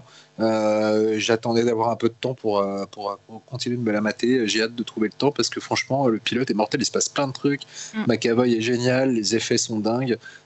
c'est super intrigant la mise en place de, des intrigues est euh, super dynamique. Donc, euh, Mais on est d'accord que personne ne parle de cette série, quoi. Bah, en France, non. Euh, je, vois pas mal, en revanche, de médias ricains en parler. mais ou de, de, personnes en parler sur Twitter, mais en France, non, pas des masses. Après, il y a peut-être déjà le fait que c'est OCS et que mine de rien, OCS, c'est pas un truc auquel tout le monde a accès. il, passait Game of Thrones, hein Oui, mais alors après, là, pour le coup, ils, bénéficiaient d'un vrai phénomène de société, tu vois. Mais, et puis, je pense que euh, malheureusement, beaucoup de gens qui ont vu Game of Thrones en France ne sont pas passés par OCS. Euh, c'est un autre débat. Euh, je vais juste en profiter, tant, qu'on parle d'HBO, pour dire qu'il y a un double épisode de la série Euphoria euh, qui est diffusée euh, en décembre. Donc euh, jetez-vous dessus. j'ai pas encore ah bah voilà, j'ai pas, pas encore regardé, mais j'ai hâte. J'avais parlé au début. Alors regardez-le dans un bon jour. Si vous n'avez pas trop le moral, faites autre chose. Regardez Dark Material si vous n'avez pas le moral. en tout cas, Euphoria, c'est quand même une des grosses claques de, de, de, voilà, de cette année en termes de série télé. je crois que Véro, tu peux confirmer. ouais, ouais, je confirme. Voilà. Et moi aussi. Bah, euh, bah, du coup, bah, on continue avec toi, Talal, justement. Bah oui, on a fait, c'est le troisième tour. C'est le troisième et dernier tour. Troisième et dernier tour, donc euh, je fais mon all-in. Euh, donc bah voilà, j'ai parlé de bouquins, j'ai parlé de jeux. Maintenant, je vais parler de vidéos. Voilà. Euh, donc bon, j'utilise toujours, je suis un peu old school, j'utilise toujours le terme vidéo quand quand il s'agit de parler de DVD, Blu-ray ou, Blu-ray 4K. je vais faire juste un peu mon, mon best-of et en tout cas, bah, je, ça va pas être très long, je vous rassure. Mais en tout cas, je, déjà, je, je vais revenir sur le fait pourquoi cette année on a commencé à parler de, de vidéos. Je pense que c'est important parce que euh, euh, c'est un marché euh, qui nous est cher à nous cinéphiles et qui, bah voilà, par la force des choses, parce que le temps, les temps changent et que là c'est une industrie qui est, qui est justement en ce moment même en pleine transformation. bah voilà, le marché s'écroule, voilà, et et bien, bien sûr, il y a toutes ces plateformes. Euh, donc, je vais pas faire, je, vais pas faire la, morale. Hein, J'aime pas trop faire ça.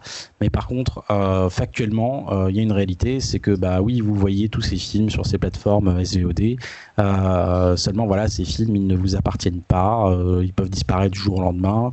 Et suffit que vous ayez envie de les voir, bah, peut-être que dans 5 ans, il y aura plus 10 ans, peut-être, il y aura plus autant d'éditeurs qu'aujourd'hui. Il y aura peut-être des films que vous n'aurez plus l'occasion de de, revoir parce que voilà, c'est pas sur votre Netflix et que vous êtes passé à côté du, du DVD il y a il y a déjà 15 ans. Donc euh, voilà, c'est pour moi c'est c'est quelque chose euh, qui m'est encore très cher parce que c'est euh, alors peut-être ça peut paraître con, surtout que c'est pas des formats éternels, hein, mais parce qu'un DVD, un Blu-ray, voilà, ça finit par crever à un moment ou à un autre. Mais il y a quand même un petit truc de patrimoine personnel, voilà, que, que j'essaye de, de, de, conserver et de voilà. Et puis bon, après moi j'aime bien les objets et c'est vrai qu'avec la disparition de, de des, des, disques, hein, qui est progressive, bah les éditeurs qui restent font des efforts pour euh, sortir des beaux objets euh, et pour maintenir, on va dire, euh, cette industrie vivante. Donc, pendant qu'elle est sous perf, comme on dit, sans mauvais jeu de mots, elle euh, nous permet de, de, décoter des, très très beaux objets. Euh, et cette année, je vais, juste donner quelques conseils, voilà, des trucs euh, moi qui m'ont touché en tant que cinéphile. je parlais du coffret Columbia Classic Volume 1 qui est sorti en Blu-ray et Blu-ray 4K. Alors il n'est pas sorti chez nous en France, malheureusement. Hein, je suis assez dégoûté de ça. Par contre, vous pouvez le trouver aux États-Unis. Donc, euh, je vous rappelle, euh, le, 4K est all zone, hein, il est dézoné. Hein, donc, vous pouvez le voir à partir du moment où vous avez un lecteur. Il me semble que les Blu-ray aussi sont dézonés. Donc, vous pouvez euh, acheter le coffret qui se vend quand même à 80 euros, mais, mais je vais vous dire pourquoi ça vaut le coup. vous avez 6 heures de film, 30 heures de bonus à peu près, un superbe, un superbe livret qui est fourni avec ce bouquin, avec ce coffret. Le coffret est vraiment magnifique, c'est un truc qu'on ouvre en deux, c'est vraiment une belle boîte. Et à l'intérieur, vous allez trouver euh, si classique de la Columbia, donc discutable. Hein, c'est vraiment un coffret qui est fait pour le marché américain.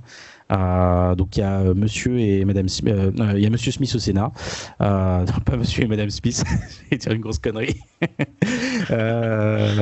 Il y a Docteur Folamour, donc de Kubrick, Gandhi de Richard Attenborough, une équipe hors du commun, Jerry Maguire et et, et, et, et la grosse pépite, c'est Laurence d'Arabie. Pourquoi grosse pépite? Parce que c'est aujourd'hui, en tout cas, le seul moyen de voir le film chez vous en 4K dans ce nouveau master qui est sorti en salle il y a à peu près un an, qui paraît-il, j'ai pas eu la chance de le voir, euh, de le revoir, on va dire, euh, dans, sa, dans, ce nouveau master, remaster 4K, mais il paraît que c'était une des plus belles expériences de cinéma pour, euh, pour ceux qui ont eu la chance de, le faire. donc voilà, ce, coffret est disponible aussi au Benelux. Sous un prix aussi, ma foi, raisonnable par rapport au contenu. Donc euh, j'étais dessus parce qu'il va pas en rester beaucoup. Je sais qu'ils en ont retiré quelques-uns. Ils ont fait deux trois tirages. À mon avis, ils en font pas euh, une dizaine. Euh, donc euh, si les films que j'ai cités vous parlent, c'est peut-être l'occasion. Alors évidemment, je crois que Sony bien sûr, éditera, les éditera un jour à l'unité. Hein, Laurence Arabi, ils, peuvent pas s'en passer. C'est inévitable, c'est clair c'est inévitable, tout comme Docteur Folamour.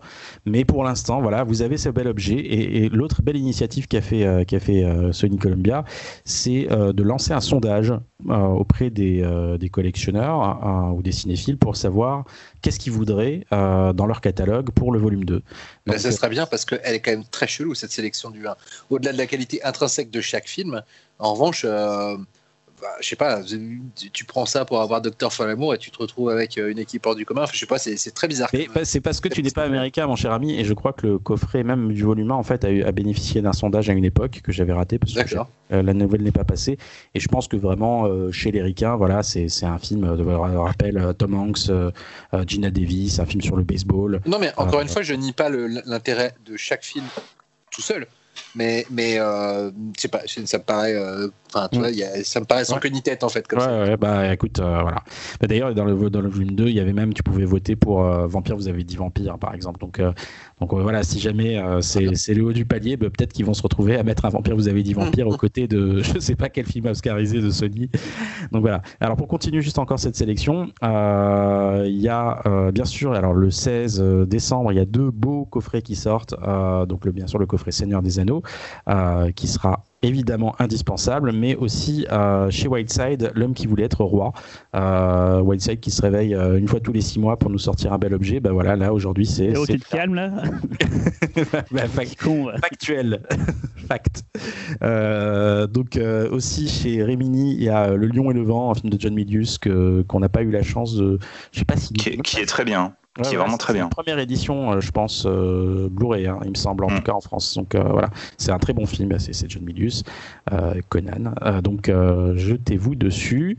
Il y a Total Recall chez Studio Canal qui est sorti il n'y a pas longtemps en 4K. donc une nouvelle copie magnifique, paraît-il. Alors j'ai pas encore eu l'occasion de mettre le disque, le disque dans ma dans, dans, dans mon lecteur. Euh, mais voilà, que, des, que des louanges sur cette copie. Euh, avec des... Euh, moi, moi, moi, je me permets de rajouter une petite pierre à l'édifice. et que justement, aujourd'hui, j'étais j'étais dans un studio de doublage et je discutais avec la personne qui avait fait le, le mixage français. Et en tout cas pour l'édition 4K, à récupérer tous les éléments d'origine pour refaire le mixage. Et, et apparemment, c'est assez merveilleux, quoi. En tout cas pour la version française. Donc, je sais qu'il personnes qui sont en train de me cracher dessus parce que je parle de la version française. Mais en tout cas, voilà, le mixage. Euh, hein. Très très bien. il tue sa mère. Quoi. Il m'a, il m'a dit qu'en fait, lui, il avait demandé les, les éléments d'origine de, de, la VF. Et en fait, lui, il s'attendait à recevoir des fichiers et tout, machin. Et en fait, il a reçu une palette d'éléments à numériser, des bandes et tout, machin. Il a halluciné. Mais derrière, voilà, quoi. Apparemment, le résultat, euh, le résultat est vraiment mortel. En tout cas, au point de vue du son. Donc voilà, c'est juste le bah, petit détail.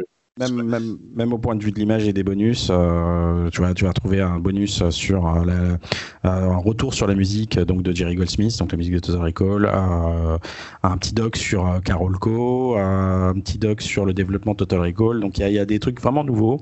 le coffret, alors sur sa première vague, a été en rupture de stock immédiatement sur les précommandes. J'ai lu quelque part qu'ils étaient en train d'en retirer en ce moment, donc il y en aura, je pense, en principe assez pour Noël.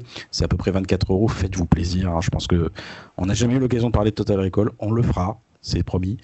Euh, mais euh, voilà, c'est un, il fait partie des indispensables de l'année. Toujours en restant chez Studio Canal parce que voilà, c'est pas un studio qui avait une très bonne réputation, on va dire, pour l'édition de ses sorties DVD euh, Blu-ray parce qu'ils avaient la réputation de garder beaucoup de trucs dans leur dans leur dans leur de tout leur plein de beaucoup de de catalogue euh, dans leur euh, tiroir. Et puis finalement là ils ressortent plein de trucs et euh, une collection dont on n'a jamais parlé. En tout cas peut-être qu'on l'a un petit peu évoqué c'est la collection Make My Day chez Studio Canal donc euh, qui est dirigée par Jean-Baptiste Toré. Euh, donc euh, voilà, aujourd'hui 31 euh, films à ce jour. Donc c'est des films forcément, c'est pas des films forcément auxquels vous, vous penserez au premier abord, mais c'est des découvertes. En tout cas, moi j'ai eu la chance, grâce à cette collection, de, découvrir plein de petites pépites et d'avoir des, en tout cas des, films qui même, je pense, il me semble en tout cas en import ne sortent pas, parce que d'habitude généralement on récupère des copies de l'étranger, des, des, des Arrow, des Shout, des trucs comme ça pour les sortir euh, chez, chez, nous en fait où on récupère les masters. Et puis en fait non là c'est des c'est vraiment je crois des, des c'est pour la plupart des, des, de ces films là en tout cas c'est des, des copies qui, qui, partent de la France. Il me semble alors je dis peut-être une ânerie je sais que certains sont disponibles euh, déjà à l'étranger mais bon j'en citer en, en, en vrac hein, donc il y a 31 films comme je disais il y a il y a Vice Quest de, de, Gary Sherman, La route de Salina de, de, de Georges Lautner, euh, Six femmes pour l'assassin dont on a parlé de Mario Bava, euh, un coffret Yves Boisset. Apparemment, Yves Boisset a été longtemps euh, privé de, de sorties DVD. Donc là, on a deux films, Folle à tuer et Canicule, Extrême préjudice de Walter Hill, Near Dark de Catherine Bigelow, La mort à Pont à Neuf, dont on a parlé également euh, de Giulio Questi, euh, Mandigo de Richard Fleischer, cinéaste dans lequel on devrait parler un jour, j'espère, euh, Road Game de euh, Richard Franklin, dont on a parlé aussi également, et donc ça c'est juste un extrait, hein, parce qu'il y en a beaucoup. le Trou de Jacques Becker est sorti cet hiver, il coûte un petit peu cher, mais de ce que j'ai entendu, le coffret est magnifique. Euh, donc ça c'est un peu, ils appellent ça les hors-séries, donc c'est-à-dire qu'ils lancent une autre série en parallèle. Et on a eu droit aussi à euh, The Wicker Man, euh, qui sortit pour la première fois en France en Blu-ray, ce qui est assez incroyable. et, qui, devait ressortir en salle le 4 novembre. Malheureusement. Et, malheureusement, la, jaquette du Blu-ray français est une catastrophe. Et eh ben voilà. Et en fait, j'allais parler de ça. C'est juste le seul bémol de cette collection. C'est ces jaquettes qui sont vraiment ignobles. Alors pour les collectionneurs, euh, bon, euh, certains vont se dire bah c'est bon, j'ai la galette, c'est ce qui compte. Mais euh, moi, j'aime bien les objets et j'ai voilà, je, parfois je me dis, oh, allez, vas-y, je le prends. Alors j'ai cru comprendre, on m'a dit que c'était le fils de Jean-Baptiste Toré qui, qui, qui s'occupait des, jaquettes lui-même. Donc voilà, euh, Jean-Baptiste Toré, si tu nous écoutes pas, ce qui est, probablement le cas, réfléchis peut-être, je sais pas, voilà, ça me regarde pas, mais en même temps, je suis pas le seul à le penser, donc voilà. Je, Après, ça fait une continuité dans la, dans la, dans la, dans la, collection, en fait, d'avoir une sorte de, de continuité euh, graphique. Après, on, on adhère, on adhère pas, mais. Ça me dérange pas que la continuité change, hein, très entre, entre nous. qui réédite le tout.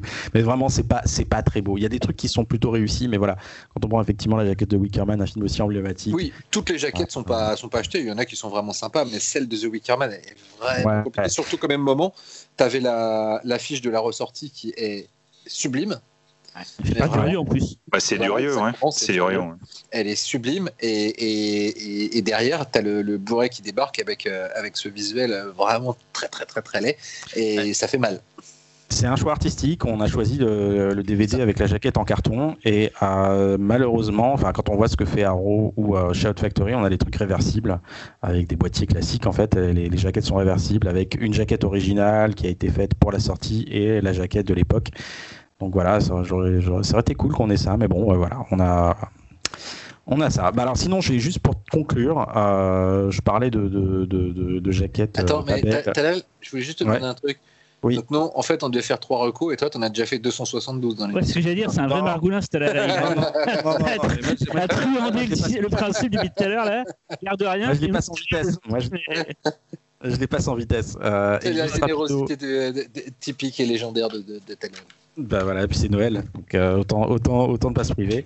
Euh, voilà, pour moi, pour moi le, encore une fois, l'éditeur de l'année, euh, c'est le chat qui fume, parce que des choix éditoriaux très audacieux, euh, un travail quand on s'enseigne un peu sur ce que ce que font euh, ce que fait cet éditeur euh, vraiment un travail de d'archéologiste en fait. Il va il va déterrer des, des, perles. Euh, ils vont eux-mêmes s'occuper du master. Je le disais tout à l'heure on a très peu d'éditeurs qui font ça. Bah, effectivement le chat qui fume ne fait pas tout le temps ça mais il le fait. Quand il le fait il le fait très bien. Donc juste en vrac voilà cette année Perversion Story Long Weekend Halloween 2 et 3 L'Emmuré Vivante The Gate la trilogie Imagine des ressorties d'opéra et de et du retour des morts et Waxwork. Wax, ouais, c'est l'an dernier ça. Mais Waxwork, effectivement. Euh, et, euh, et, puis là, là dès, dès, janvier, je crois les précommandes vont arriver fin d'année. On pourra précommander euh, Possession de Julaski et La Traque. deux titres qui sont très attendus où, où le chat qui fume a pris le taureau par les cornes. Donc voilà, pour moi, la palme d'or de, l'éditeur, c'est, en tout cas l'éditeur français, c'est, définitivement le chat qui fume. C'est, c'était, voilà, j'ai hâte de Maintenant, en fait, je suis en mode pilote automatique, je clique sur tous les trucs, sauf les trucs un peu obscurs et érotiques que je connais moins, c'est peut-être qui méritent d'être découverts. Et les, trucs français, tu les prends pas aussi. Mais signalons quand, même que, signalons quand même que l'édition de Possession euh, va sortir avec un livre sur Zulawski. Euh, François, on t'aime. Voilà, coécrit par, euh, par notre, notre ami, collègue et ami Mathieu Rostac. François Co et Mathieu Rostac. Vous êtes d'accord? C'est un, un bel éditeur. Ah bah, c'est un putain d'éditeur. Après, moi, je, je, je, je, peux comprendre la logique euh, financière quand on est un tout petit éditeur de faire des éditions à tirage limité, mais je trouve ça ultra frustrant. On n'a pas tout le temps le pognon euh, pour se prendre tous les titres qu'on a envie chaque mois. Et, euh, et, en fait, si tu passes à côté, c'est quasiment mort. Après, pour le trouver... Oui, on Blu-ray simple, mais, mais, mais si l'objet de base te plaît. Non, mais je préfère le collector, hein, mais, mais vraiment, il y a l'option si jamais Bien sûr. voilà, simple. Mais moi, moi, je tiens à préciser quand même que je, je, je bah, du coup, moi, je travaille euh, pour SND, donc qui fait partie de M6, donc euh, mon équipe travaille aussi sur M6 vidéo.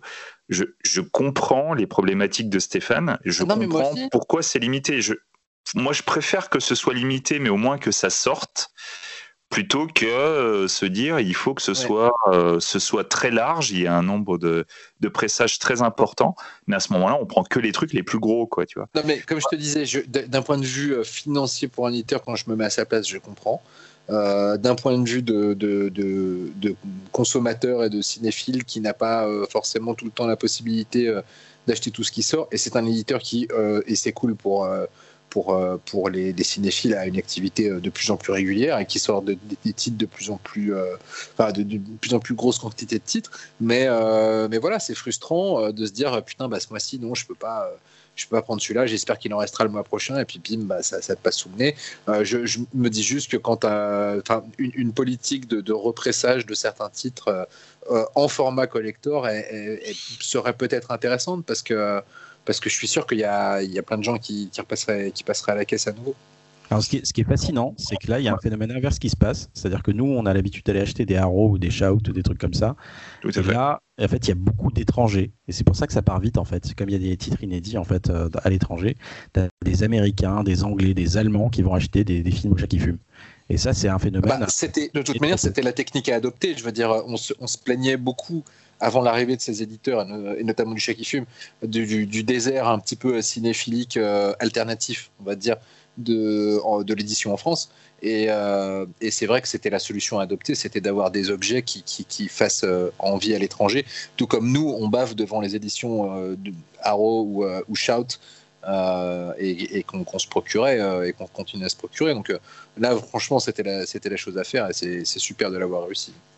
Et, et, soyons honnêtes, tu vois, Stéphane, il se permet quand même de sortir du Claude Mulot en 4K. Claire, non mais hein, tu vois, moi, moi, moi, il y a des fois, il y a des films, je les ai pas vus, mais je m'en fous, je les achète quand même, quoi, parce que je me dis, euh, le mec, il a eu les couilles de sortir le truc, et j'achète au moins pour voir le truc, quoi. Moi, il y a. Claude Mulot, je connaissais, je connaissais, très mal Claude Mulot. Ah, j'ai acheté le bouquin et en fait, je, je, bah, du coup, là, je, je, je prends tous les Claude Mulot. Je les prends tous. Et c'est. C'est en 4K. Ouais, ouais. c'est fou. Ah, c'est voilà, c'est voilà. Alors c'est peut-être pas la palme d'or, mais c'est la, la, paire de couilles d'or, on va dire. Voilà, et ça, ça, lui va bien. Donc. Waouh. Euh... Les, les euh, comment dire, les tripes d'or. Ouais, les tripes d'or, ouais. euh, on continue avec Cyril?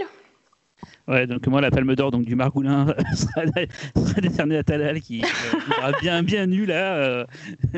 Euh, quel salopio il nous a... En même temps, il a fait que du name drop, hein. il était pas foulé. Non, je suis pas, je suis pas rentré dans le détail, hein. j'ai vraiment fait du name drop. Ouais, merci Véro. Ah, là, c'est la quantité qui prime sur la qualité. Hein. voilà, bah, c'est Noël, ça va. Vous êtes, c'est vous les spécialistes. Je vous laisse l'honneur de le faire bien.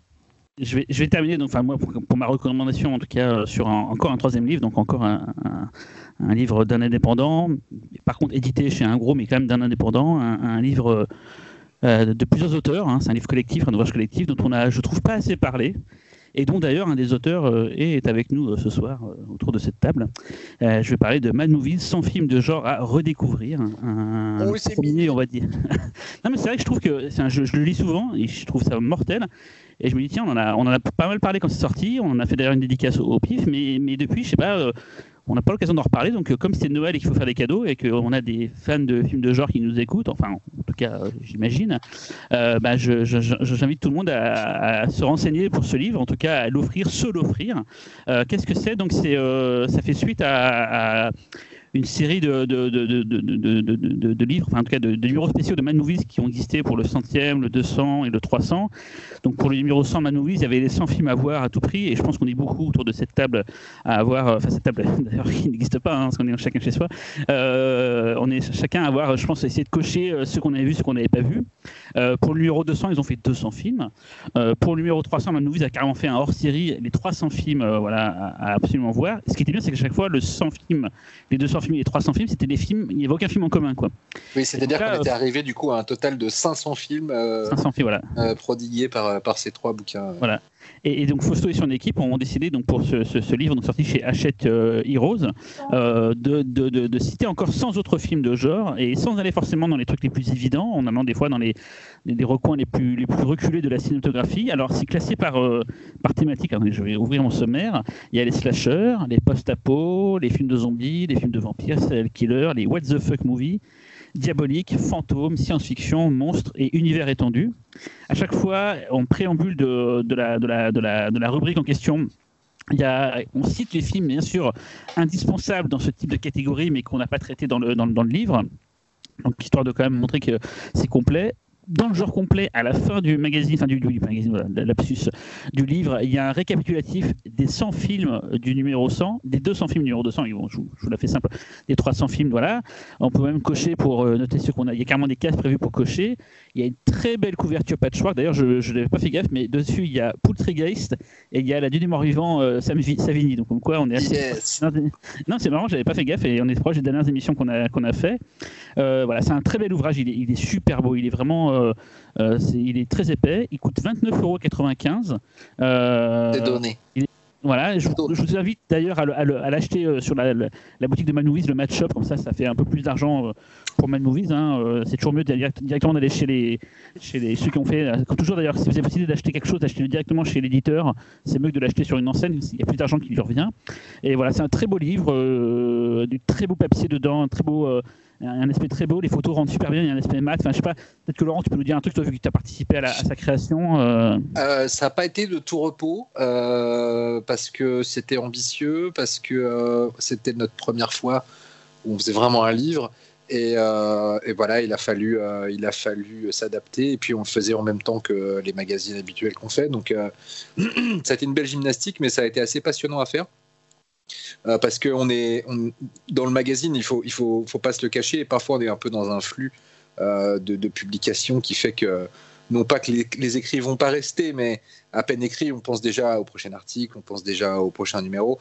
Là, c'est un livre, c'est un bel objet en plus, donc on était euh, globalement conscient qu'il fallait un peu marquer le coup. Donc c'est vrai qu'il y avait une implication en tout cas pour ma part, je n'en ai pas forcément discuté avec mes collègues, mais je pense que c'est la même chose, une implication assez, euh, assez forte pour, pour, pour, euh, pour, que les papiers euh, soient le plus fouillés ou le plus originaux, le plus drôle possible selon les angles choisis. et, et c'était assez, c'était assez génial. Moi, je sais que il y a quelques papiers comme j'ai pris Iruko the Goblin de, de, de Tsukamoto, que, qui, qui, est un film à la base que quand je l'ai choisi, j'étais assez excité, mais en même temps, j'étais aussi assez perplexe devant le fait de prendre un texte assez long euh, sur ce film qui, dans la filmo de, de Tsukamoto, n'est pas celui qui, c'est un, peu, un petit peu le film oublié. Et, euh, et en fait, j'ai pris énormément de plaisir à me replonger dedans, à me plonger vraiment dans, dans les arcanes de, de, de, la création du film, euh, trouver vraiment ce que Tsukamoto en pense, parce que y a eu le, film a longtemps, c'est longtemps trimballé un petit peu l'image de, de, de, commande commerciale comme ça. et, et, et surtout, c'est quand même le film qui a le plus beau plan de tout le cinéma de Tsukamoto. Euh, alors il y en a plusieurs qui sont très beaux. Alors moi personnellement, l'araignée qui regarde la lune, moi ça, ça me, j'ai trouvé ça terrassant. Ouais, ouais. Et, euh, et, finalement, ça a été un plaisir de replonger euh, dans le manga dont c'est tiré, d'analyser un petit peu les choix de Tsukamoto par rapport au manga, parce que c'est très différent du manga et parfois très proche, euh, d'essayer de, dénicher exactement ce que Tsukamoto pense du film, d'aller un petit peu à l'encontre de, de, de, la façon dont la critique a traité le film jusqu'à maintenant. Enfin voilà, c'est des, euh, des trucs qu'on se donne le plus plus le loisir de rentrer vraiment dans la chair d'un film, euh, dans, plein de niveaux, et, euh, d'en ressortir quelque chose qui, qui, bah, qui, déjà qui nous satisfait nous en tant que journaliste ou auteur en fait, c'est-à-dire d'être content d'avoir eu le, luxe d'avoir de la place pour s'étendre sur un film qui, forcément n'aurait pas eu beaucoup de, place ailleurs. Et puis euh, voilà, donc moi j'ai vraiment aimé le faire. Euh, j'ai aimé le lire et lire les textes de mes collègues. Et c'est vrai que sans vouloir euh, se la jouer, etc., c'est ou, ou, prêcher automatiquement pour sa paroisse, c'est un mélange entre des, titres un peu plus connus et des propositions plus inattendues qui, peut permettre d'avoir des surprises au détour d'une page et de se dire, bah, un petit peu comme d'ailleurs quand on écoute le pifcast, de se dire bah, putain, en fait, euh, peut-être casser la tirelire pour m'acheter le Blu-ray parce que, ça a l'air bien. Voilà. Et c'était en fait notre seul but. Euh, euh, humblement, on l'avoue, notre but c'est de vous donner envie de voir des, des, des Et c'est un, super beau livre, hein, je, je, leur dis, euh, c'est vraiment. Euh, si vous avez l'occasion d'aller dans une librairie euh, feuille télé, vous allez voir. et je voudrais juste citer les auteurs pour leur rendre hommage quand même. Donc Fausto Fazulo, Cédric Delélé, Christophe Beer, Laurent Duroche, François Co, Gilles Esposito, Jean-Baptiste Hermont, Professeur Thibault, Fabien Moreau et Alexandre Poncet. Voilà, donc un très très beau livre, un très beau cadeau. Et si vous ne l'avez pas encore, ben, juste regardez-le dans une librairie, feuilletez-le, vous ne pourrez pas vous empêcher de l'acheter, euh, c'est garanti. Et on, ne peut que plus soyer. Alors je dis on ne peut que plus soyer, voilà. Eh ben, on continue avec Laurent, du coup, toujours. Ah, euh, très bien. Alors moi, ma troisième, euh, ma troisième recommandation, c'est un jeu vidéo qui fera plaisir à, mon ami Talal, car c'est lui qui me l'a conseillé il y a belle durette et je me suis enfin mis. Est-ce que tu vois de quoi je parle? Alors attends, on va faire un quiz. God of War. Non, mais ça, tu sais que je l'ai fait, ça. Ah, tu l'avais fait Oui. Hum. c'est un, petit indé. Un petit. Ah, What Remains of Edith Finch Exactement. Ah, cool. Ah bah, je suis très heureux de t'entendre. Tu vas, tu vas en parler mieux que moi. Vas-y. Euh, non, alors après, je n'ai pas encore fini, euh, et pourtant, je sais que c'est un jeu court. mais je l'ai pas encore fini, mais j'ai eu envie d'en parler immédiatement dès que je l'ai commencé. Alors déjà, je vous, je vous resitue un petit peu le truc. Donc, What Remains of Edith Finch, c'est un, alors c'est pas tout jeune, hein, c'est sorti en 2017. Euh, sur à peu près toutes les plateformes. Euh, sauf récemment, enfin en 2019, c'est aussi sorti sur Nintendo Switch. Euh, c'est un jeu indépendant, c'est un jeu qui peut se finir en deux, entre 2 et 4 heures, donc ça peut aller assez vite. c'est voilà, donc un petit jeu indépendant édité par Annapurna Interactive et développé par le studio Giant Sparrow. c'est réalisé par Yann Dallas. et il n'existe pas en, édition physique, donc si vous voulez l'offrir, il faut, euh, il faut offrir euh, un bon d'achat de, des stores, euh, soit de, sur Steam, soit sur PS4, Xbox. voilà. il est sorti en édition physique, mais très très limité. Je crois. Oui, voilà, elle, est introuvable. J'ai vérifié, j'ai vérifié elle, est, elle est introuvable. Chez le chat qui fume, c'est ça C'est ça. le chat qui joue et qui fume. Et voilà. Alors, de quoi ça parle Vous incarnez Edith Finch, une jeune fille qui, qui va revenir dans la maison familiale euh, elle appartient à une famille qui, se, qui est persuadée d'être victime d'une malédiction depuis déjà euh, euh, l'époque où elle n'était pas encore installée aux États-Unis, mais où elle vivait en Europe. Et, donc, en revenant dans cette maison très tarabiscotée, très étrange, elle va visiter chaque pièce de la maison et chaque pièce de la maison va raconter l'histoire d'un des membres de sa famille. et chaque pièce va avoir un univers très différent. Et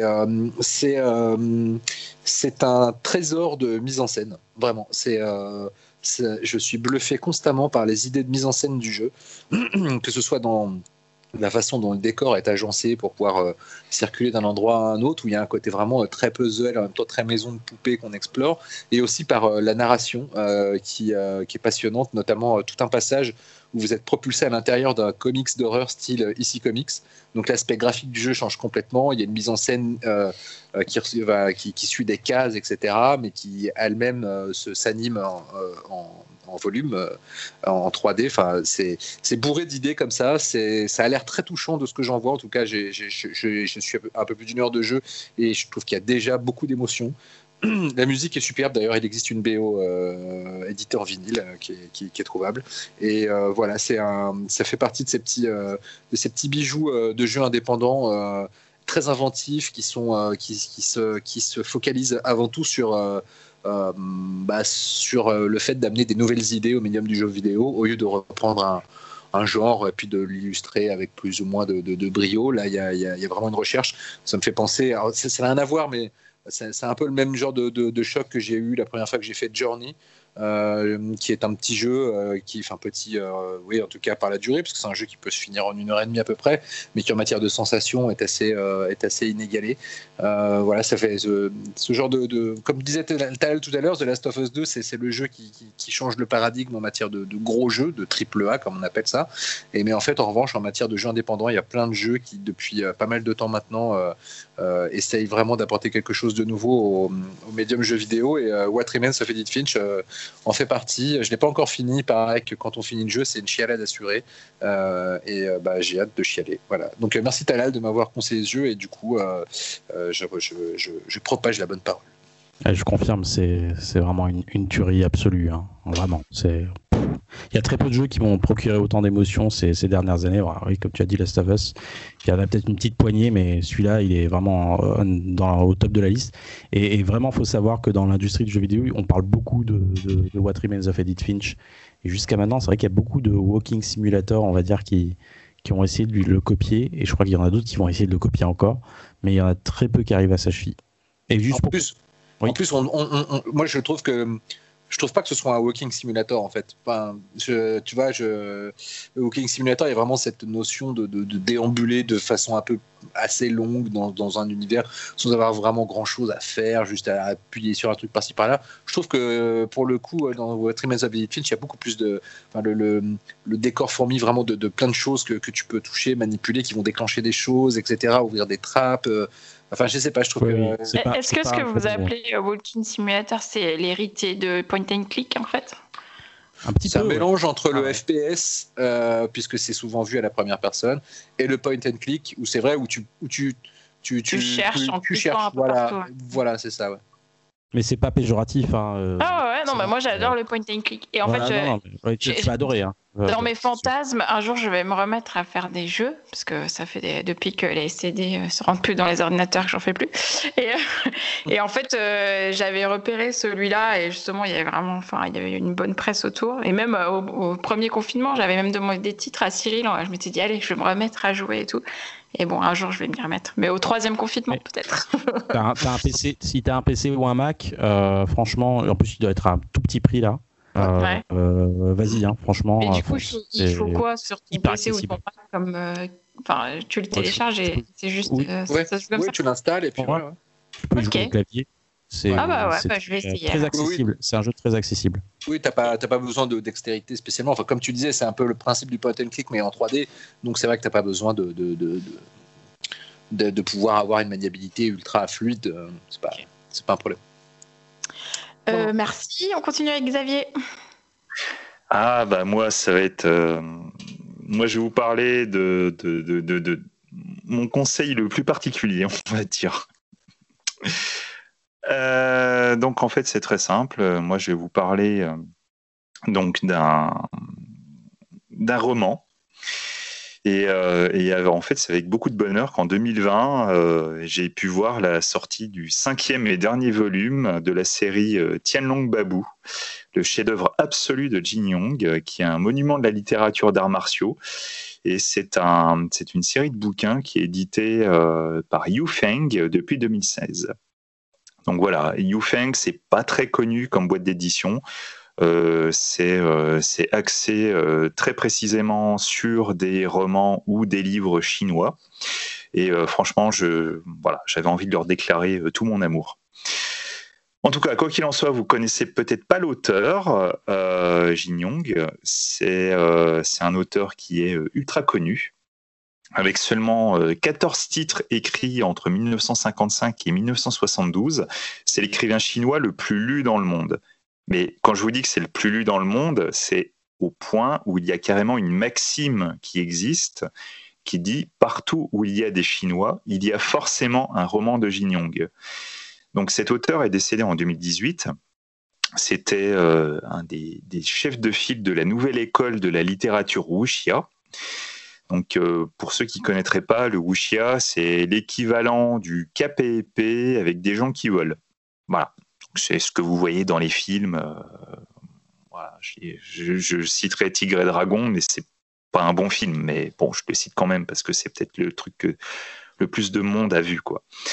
Euh, quoi qu'il en soit, ces romans ont été adaptés depuis des décennies en film, en pièces de théâtre, en BD, en jeux vidéo et surtout en séries télé qui reviennent très régulièrement dans de nouvelles versions.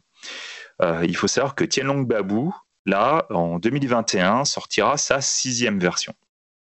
Donc cet auteur a eu un impact énorme sur le genre, qui était déjà tombé en désuétude. Et, euh, il faut savoir que ces romans sont étudiés au collège. En France, vous le connaissez peut-être déjà de manière un petit peu indirecte, avec Les Cendres du Temps de Wong Kar Wai, qui est un hommage où en fait Wong Kar Wai a, décidé de créer une sorte de prologue à la trilogie du Condor, qui est une autre œuvre majeure de l'écrivain, ou euh, plus simplement, euh, vous connaissez peut-être la trilogie des films Swordsman, qui est une trilogie de films qui a été produite par Tuyark, donc ça veut dire qu'il il en a réalisé une partie. Et euh, Swordsman, en fait, c'est une adaptation de l'un de ses romans. Donc il faut savoir que Tianlong Babou, c'est aussi nommé en anglais Demi-Gods Semi-Devils, et c'est donc euh, bah, un roman euh, considéré comme son œuvre la plus profonde et la plus aboutie. Euh, l'histoire suit le destin croisé de trois hommes sous la dynastie des Song du Nord. Donc on va suivre Dian Yu, qui est un prince peureux qui va défier la tradition familiale en refusant d'apprendre les arts martiaux et qui décide de s'enfuir. Xiao Feng, le chef de la secte des mendiants qui va tomber en disgrâce après la révélation de ses origines et devenir un paria du monde des arts martiaux après avoir été accusé à tort de plusieurs meurtres, et Shuzu, un jeune moine Shaolin qui refuse de briser les codes du bouddhisme même quand sa vie est en danger et qui va accidentellement hériter des immenses pouvoirs du chef de, la secte des sans-soucis. Donc faut savoir que bah, Jin Yong, c'est un de mes auteurs préférés. Voilà, C'est euh, déjà la, trilogie du Condor, c'est une trilogie qui m'avait vraiment fait très très forte impression, surtout la seconde partie. Donc pour ceux des auditeurs qui connaîtraient, bah, Gogo Forever, voilà, pour ceux qui connaissent, ça va vous parler. Mais surtout, Tianlong Babou, ça n'a pas d'équivalent dans toute sa bibliographie. Donc, comme je vous, l'ai dit, c'est 14 titres. Alors après, c'est sûr, 14 titres, c'est pas forcément un tome par titre. Il y a des tomes qui font. Il y a des titres qui font 5 tomes, comme Tianlong Babou, d'autres qui font 4. Donc tout de suite, ça fait une bibliographie un peu épaisse, on va dire. Et donc, dans le cas de, de Tianlong Babou, il faut savoir que c'est un, c'est une histoire qui a été inspirée par la cosmologie des huit êtres non humains de la mythologie bouddhiste. Et à partir de ça, donc, euh, Jin Yong a conçu un Jianggu. Donc, le Jianggu, c'est le monde des arts martiaux. Et ce monde est si vaste et si complexe de personnages, il y en a plus de 230 dans les cinq volumes de Tianlong Babou, chacun se rapportant aux autres dans un réseau complexe d'histoires d'amour, de conflits, de tragédies, que vous aurez vraiment la sensation d'observer un monde vivant. C'est une saga personnellement, je trouve, mais épique au dernier degré. C'est ultra passionnant et franchement, à mes yeux, c'est un des plus grands romans d'aventure qui a été écrit. Je vous jure, je, pour moi, c'est voilà l'appellation claquage de beignet que je ne cite que très rarement. Là, franchement, en littérature, je vous jure, c'est un putain de claquage des beignets. C'est même le peut-être le, claquage des beignets des claquages de beignets. Donc, si vous connaissez pas la, littérature wuxia, donc la littérature d'arts martiaux, et que l'investissement dans Tianlong Babou euh, vous paraît un peu trop important, je comprends tout à fait euh, commencer avec cinq livres grand format à coût de 450 pages le tome et surtout à coût de 23-25 euros le tome. Je comprends que ça fasse un peu peur. Dans ce cas-là, moi, j'ai une petite solution alternative. À ce moment-là, je vous conseille la lecture des Quatre Brigands du Wabei. Donc pareil, c'est un roman wuxia qui a été écrit par Gulong. Gulong, c'est l'autre très très grand auteur du genre. Euh, la Shaw Brothers a énormément adapté ses romans. Et il se trouve que donc c'est un bouquin qui se trouve en poche à 10 euros. Ça limite les risques.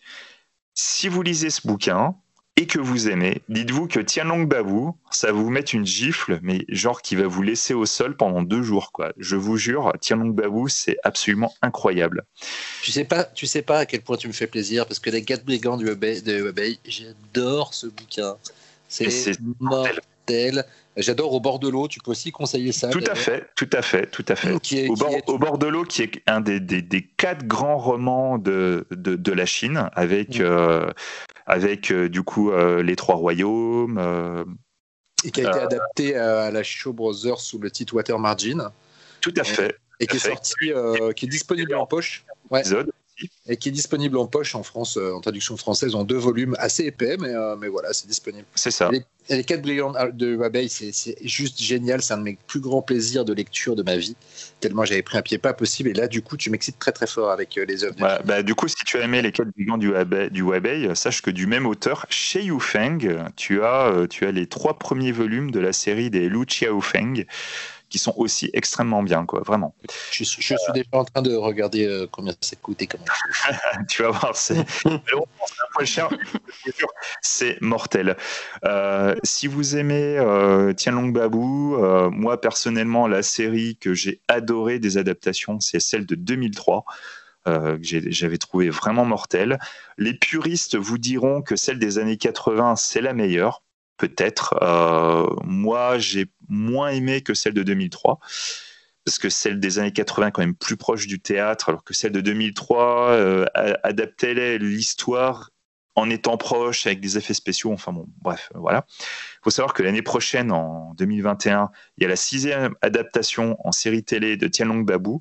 Moi, perso, c'est le truc que j'attends le plus en télé. C'est, euh, je vous imagine même pas comment je suis comme un petit fou en, me disant que je vais, me retaper une série Tianlong Babou. Quoi quoi qu'il en soit, Tianlong Babou, ça tue, mais je vous jure, ça tue, c'est incroyable, c'est vraiment mortel. Si vous aimez Jin Yong, euh, Yu Feng a aussi euh, déjà adapté euh, les, deux premiers, les deux premiers titres en fait de la trilogie du Condor. alors, si quelqu'un de Yufeng m'écoute, je tiens à dire que je suis fort désolé de ce que je vais dire parce que vraiment, je vous aime. Vraiment, je vous aime d'amour. Euh, je ne conseille pas la légende du héros chasseur d'aigle, qui est le premier tome de la trilogie des Condors, puisqu'en fait c'est une adaptation expurgée en deux tomes, alors que logiquement l'histoire complète est en quatre tomes.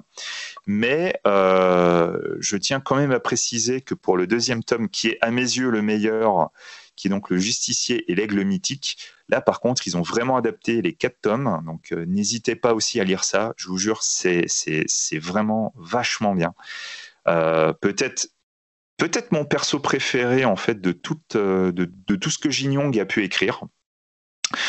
Et euh, enfin voilà quoi. Après, en dehors de ça, voilà, Jin Yong, ça tue en temps normal.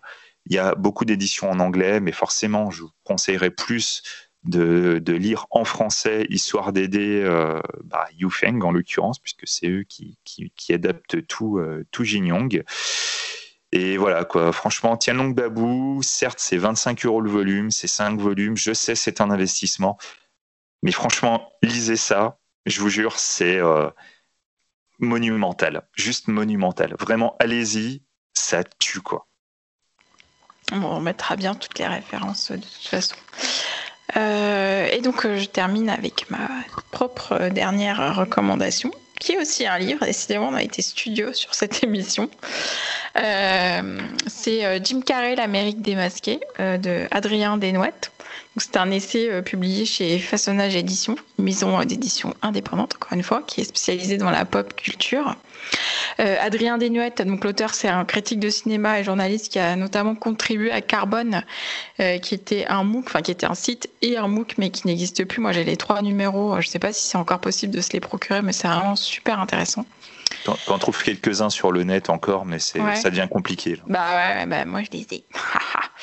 Euh, et là justement, j'ai retrouvé le style d'écriture euh, que j'aimais beaucoup dans Carbone, ce côté euh, vraiment limpide, illustré, faisant des connexions passionnantes et parfois inattendues entre différents éléments de pop culture. Donc là, bah, comme le nom l'indique, ça parle de Jim Carrey. Donc euh, évidemment, on, va apprendre des choses euh, sur euh, la carrière de Jim Carrey, mais aussi bah, les comiques qui l'ont précédé et qui l'ont inspiré, et les, les comiques qui vont lui succéder.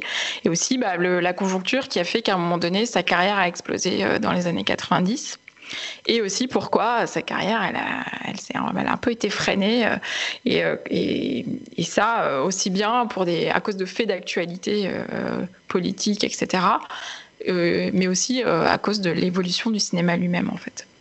Donc c'est vraiment passionnant, c'est facile à lire.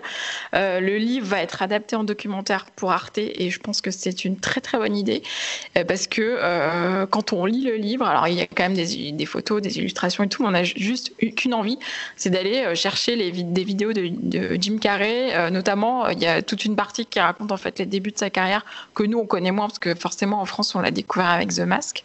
Je pense que, enfin je sais pas vous, mais moi je l'ai découvert avec The Mask avant Ace alors qu'il me semble que c'est des films antérieur à, The Mask. Euh, et du coup, voilà, il a, démarré en fait dans un show qui s'appelait In Living Colors, qui était le show des frères Wayans. Euh, et du coup, euh, il y a vraiment des sketchs hallucinants et, et, qui ont vraiment changé des choses dans la comédie. Enfin, sans trop vous en dire, voilà, allez les voir. et puis il y a aussi pas mal de sketchs du SNL, donc Saturday Night Live, qui sont vraiment pas du coup euh, YouTube étant très fort pour faire des recommandations une fois qu'on a regardé une vidéo on tombe sur des trucs et en fait ça nous rappelle à quel point euh, Jim Carrey est quand même un, artiste exceptionnel et unique en son genre euh, moi la dernière fois que je l'ai vu au cinéma c'était dans Sonic qui, qui n'est pas un mauvais film parce que voilà je, tiens à le dire parce que forcément tout le monde avait critiqué la première version des, images de Sonic avant que le film sorte mais une, fois le film sorti au final c'était pas si mal et vraiment Jim Carrey dans Sonic il est incroyable hein. rien que pour ça le film euh, mérite d'être vu. Le bouquin est préfacé par Eric Judor, ce qui est un gage de qualité, je trouve. Euh, non, il, a vraiment, je crois, participé. Enfin, en tout cas, il, soutient vraiment Adrien Desnouettes dans sa démarche euh, autour de Jim Carrey. et si vous ne l'avez pas vu, il y a toujours le documentaire Jim et Andy sur Netflix, qui en fait, qui a été filmé dans les coulisses de Man on the Moon, donc le le biopic sur Andy Kaufman dans lequel joue euh, Jim Carrey. Pour lequel il a complètement rendu dingue tout le monde sur le plateau. Et en fait, ce documentaire est sorti sur Netflix parce qu'à l'époque, en fait, ça a été complètement censuré par le studio qui voulait pas du tout mettre ça en bonus, puisqu'à la base, c'était tourné pour être un bonus sur les coulisses, mais c'était immontrable tellement c'était dur à voir. Mais c'est passionnant parce qu'on voit vraiment que Jim Carrey, il est, il est différent, il est à part. C'est un artiste complet et, voilà. Euh, je ne sais pas si vous en avez entendu parler de votre côté. Alors moi, moi euh, je me suis tâté en fait. Ils avaient fait un, crowdfunding. Euh, Je sais plus, être sur euh, Kickstarter ou Ulule. Et je me suis longtemps tâté en me disant est-ce que ça va être bien ou pas et tout. Et finalement, je l'avais pas fait. Et en fait, en t'entendant, je, je, regrette un peu en fait de pas avoir pas avoir pledgé sur sur le bouquin. Et le bouquin est joli en plus, il est rose fluo.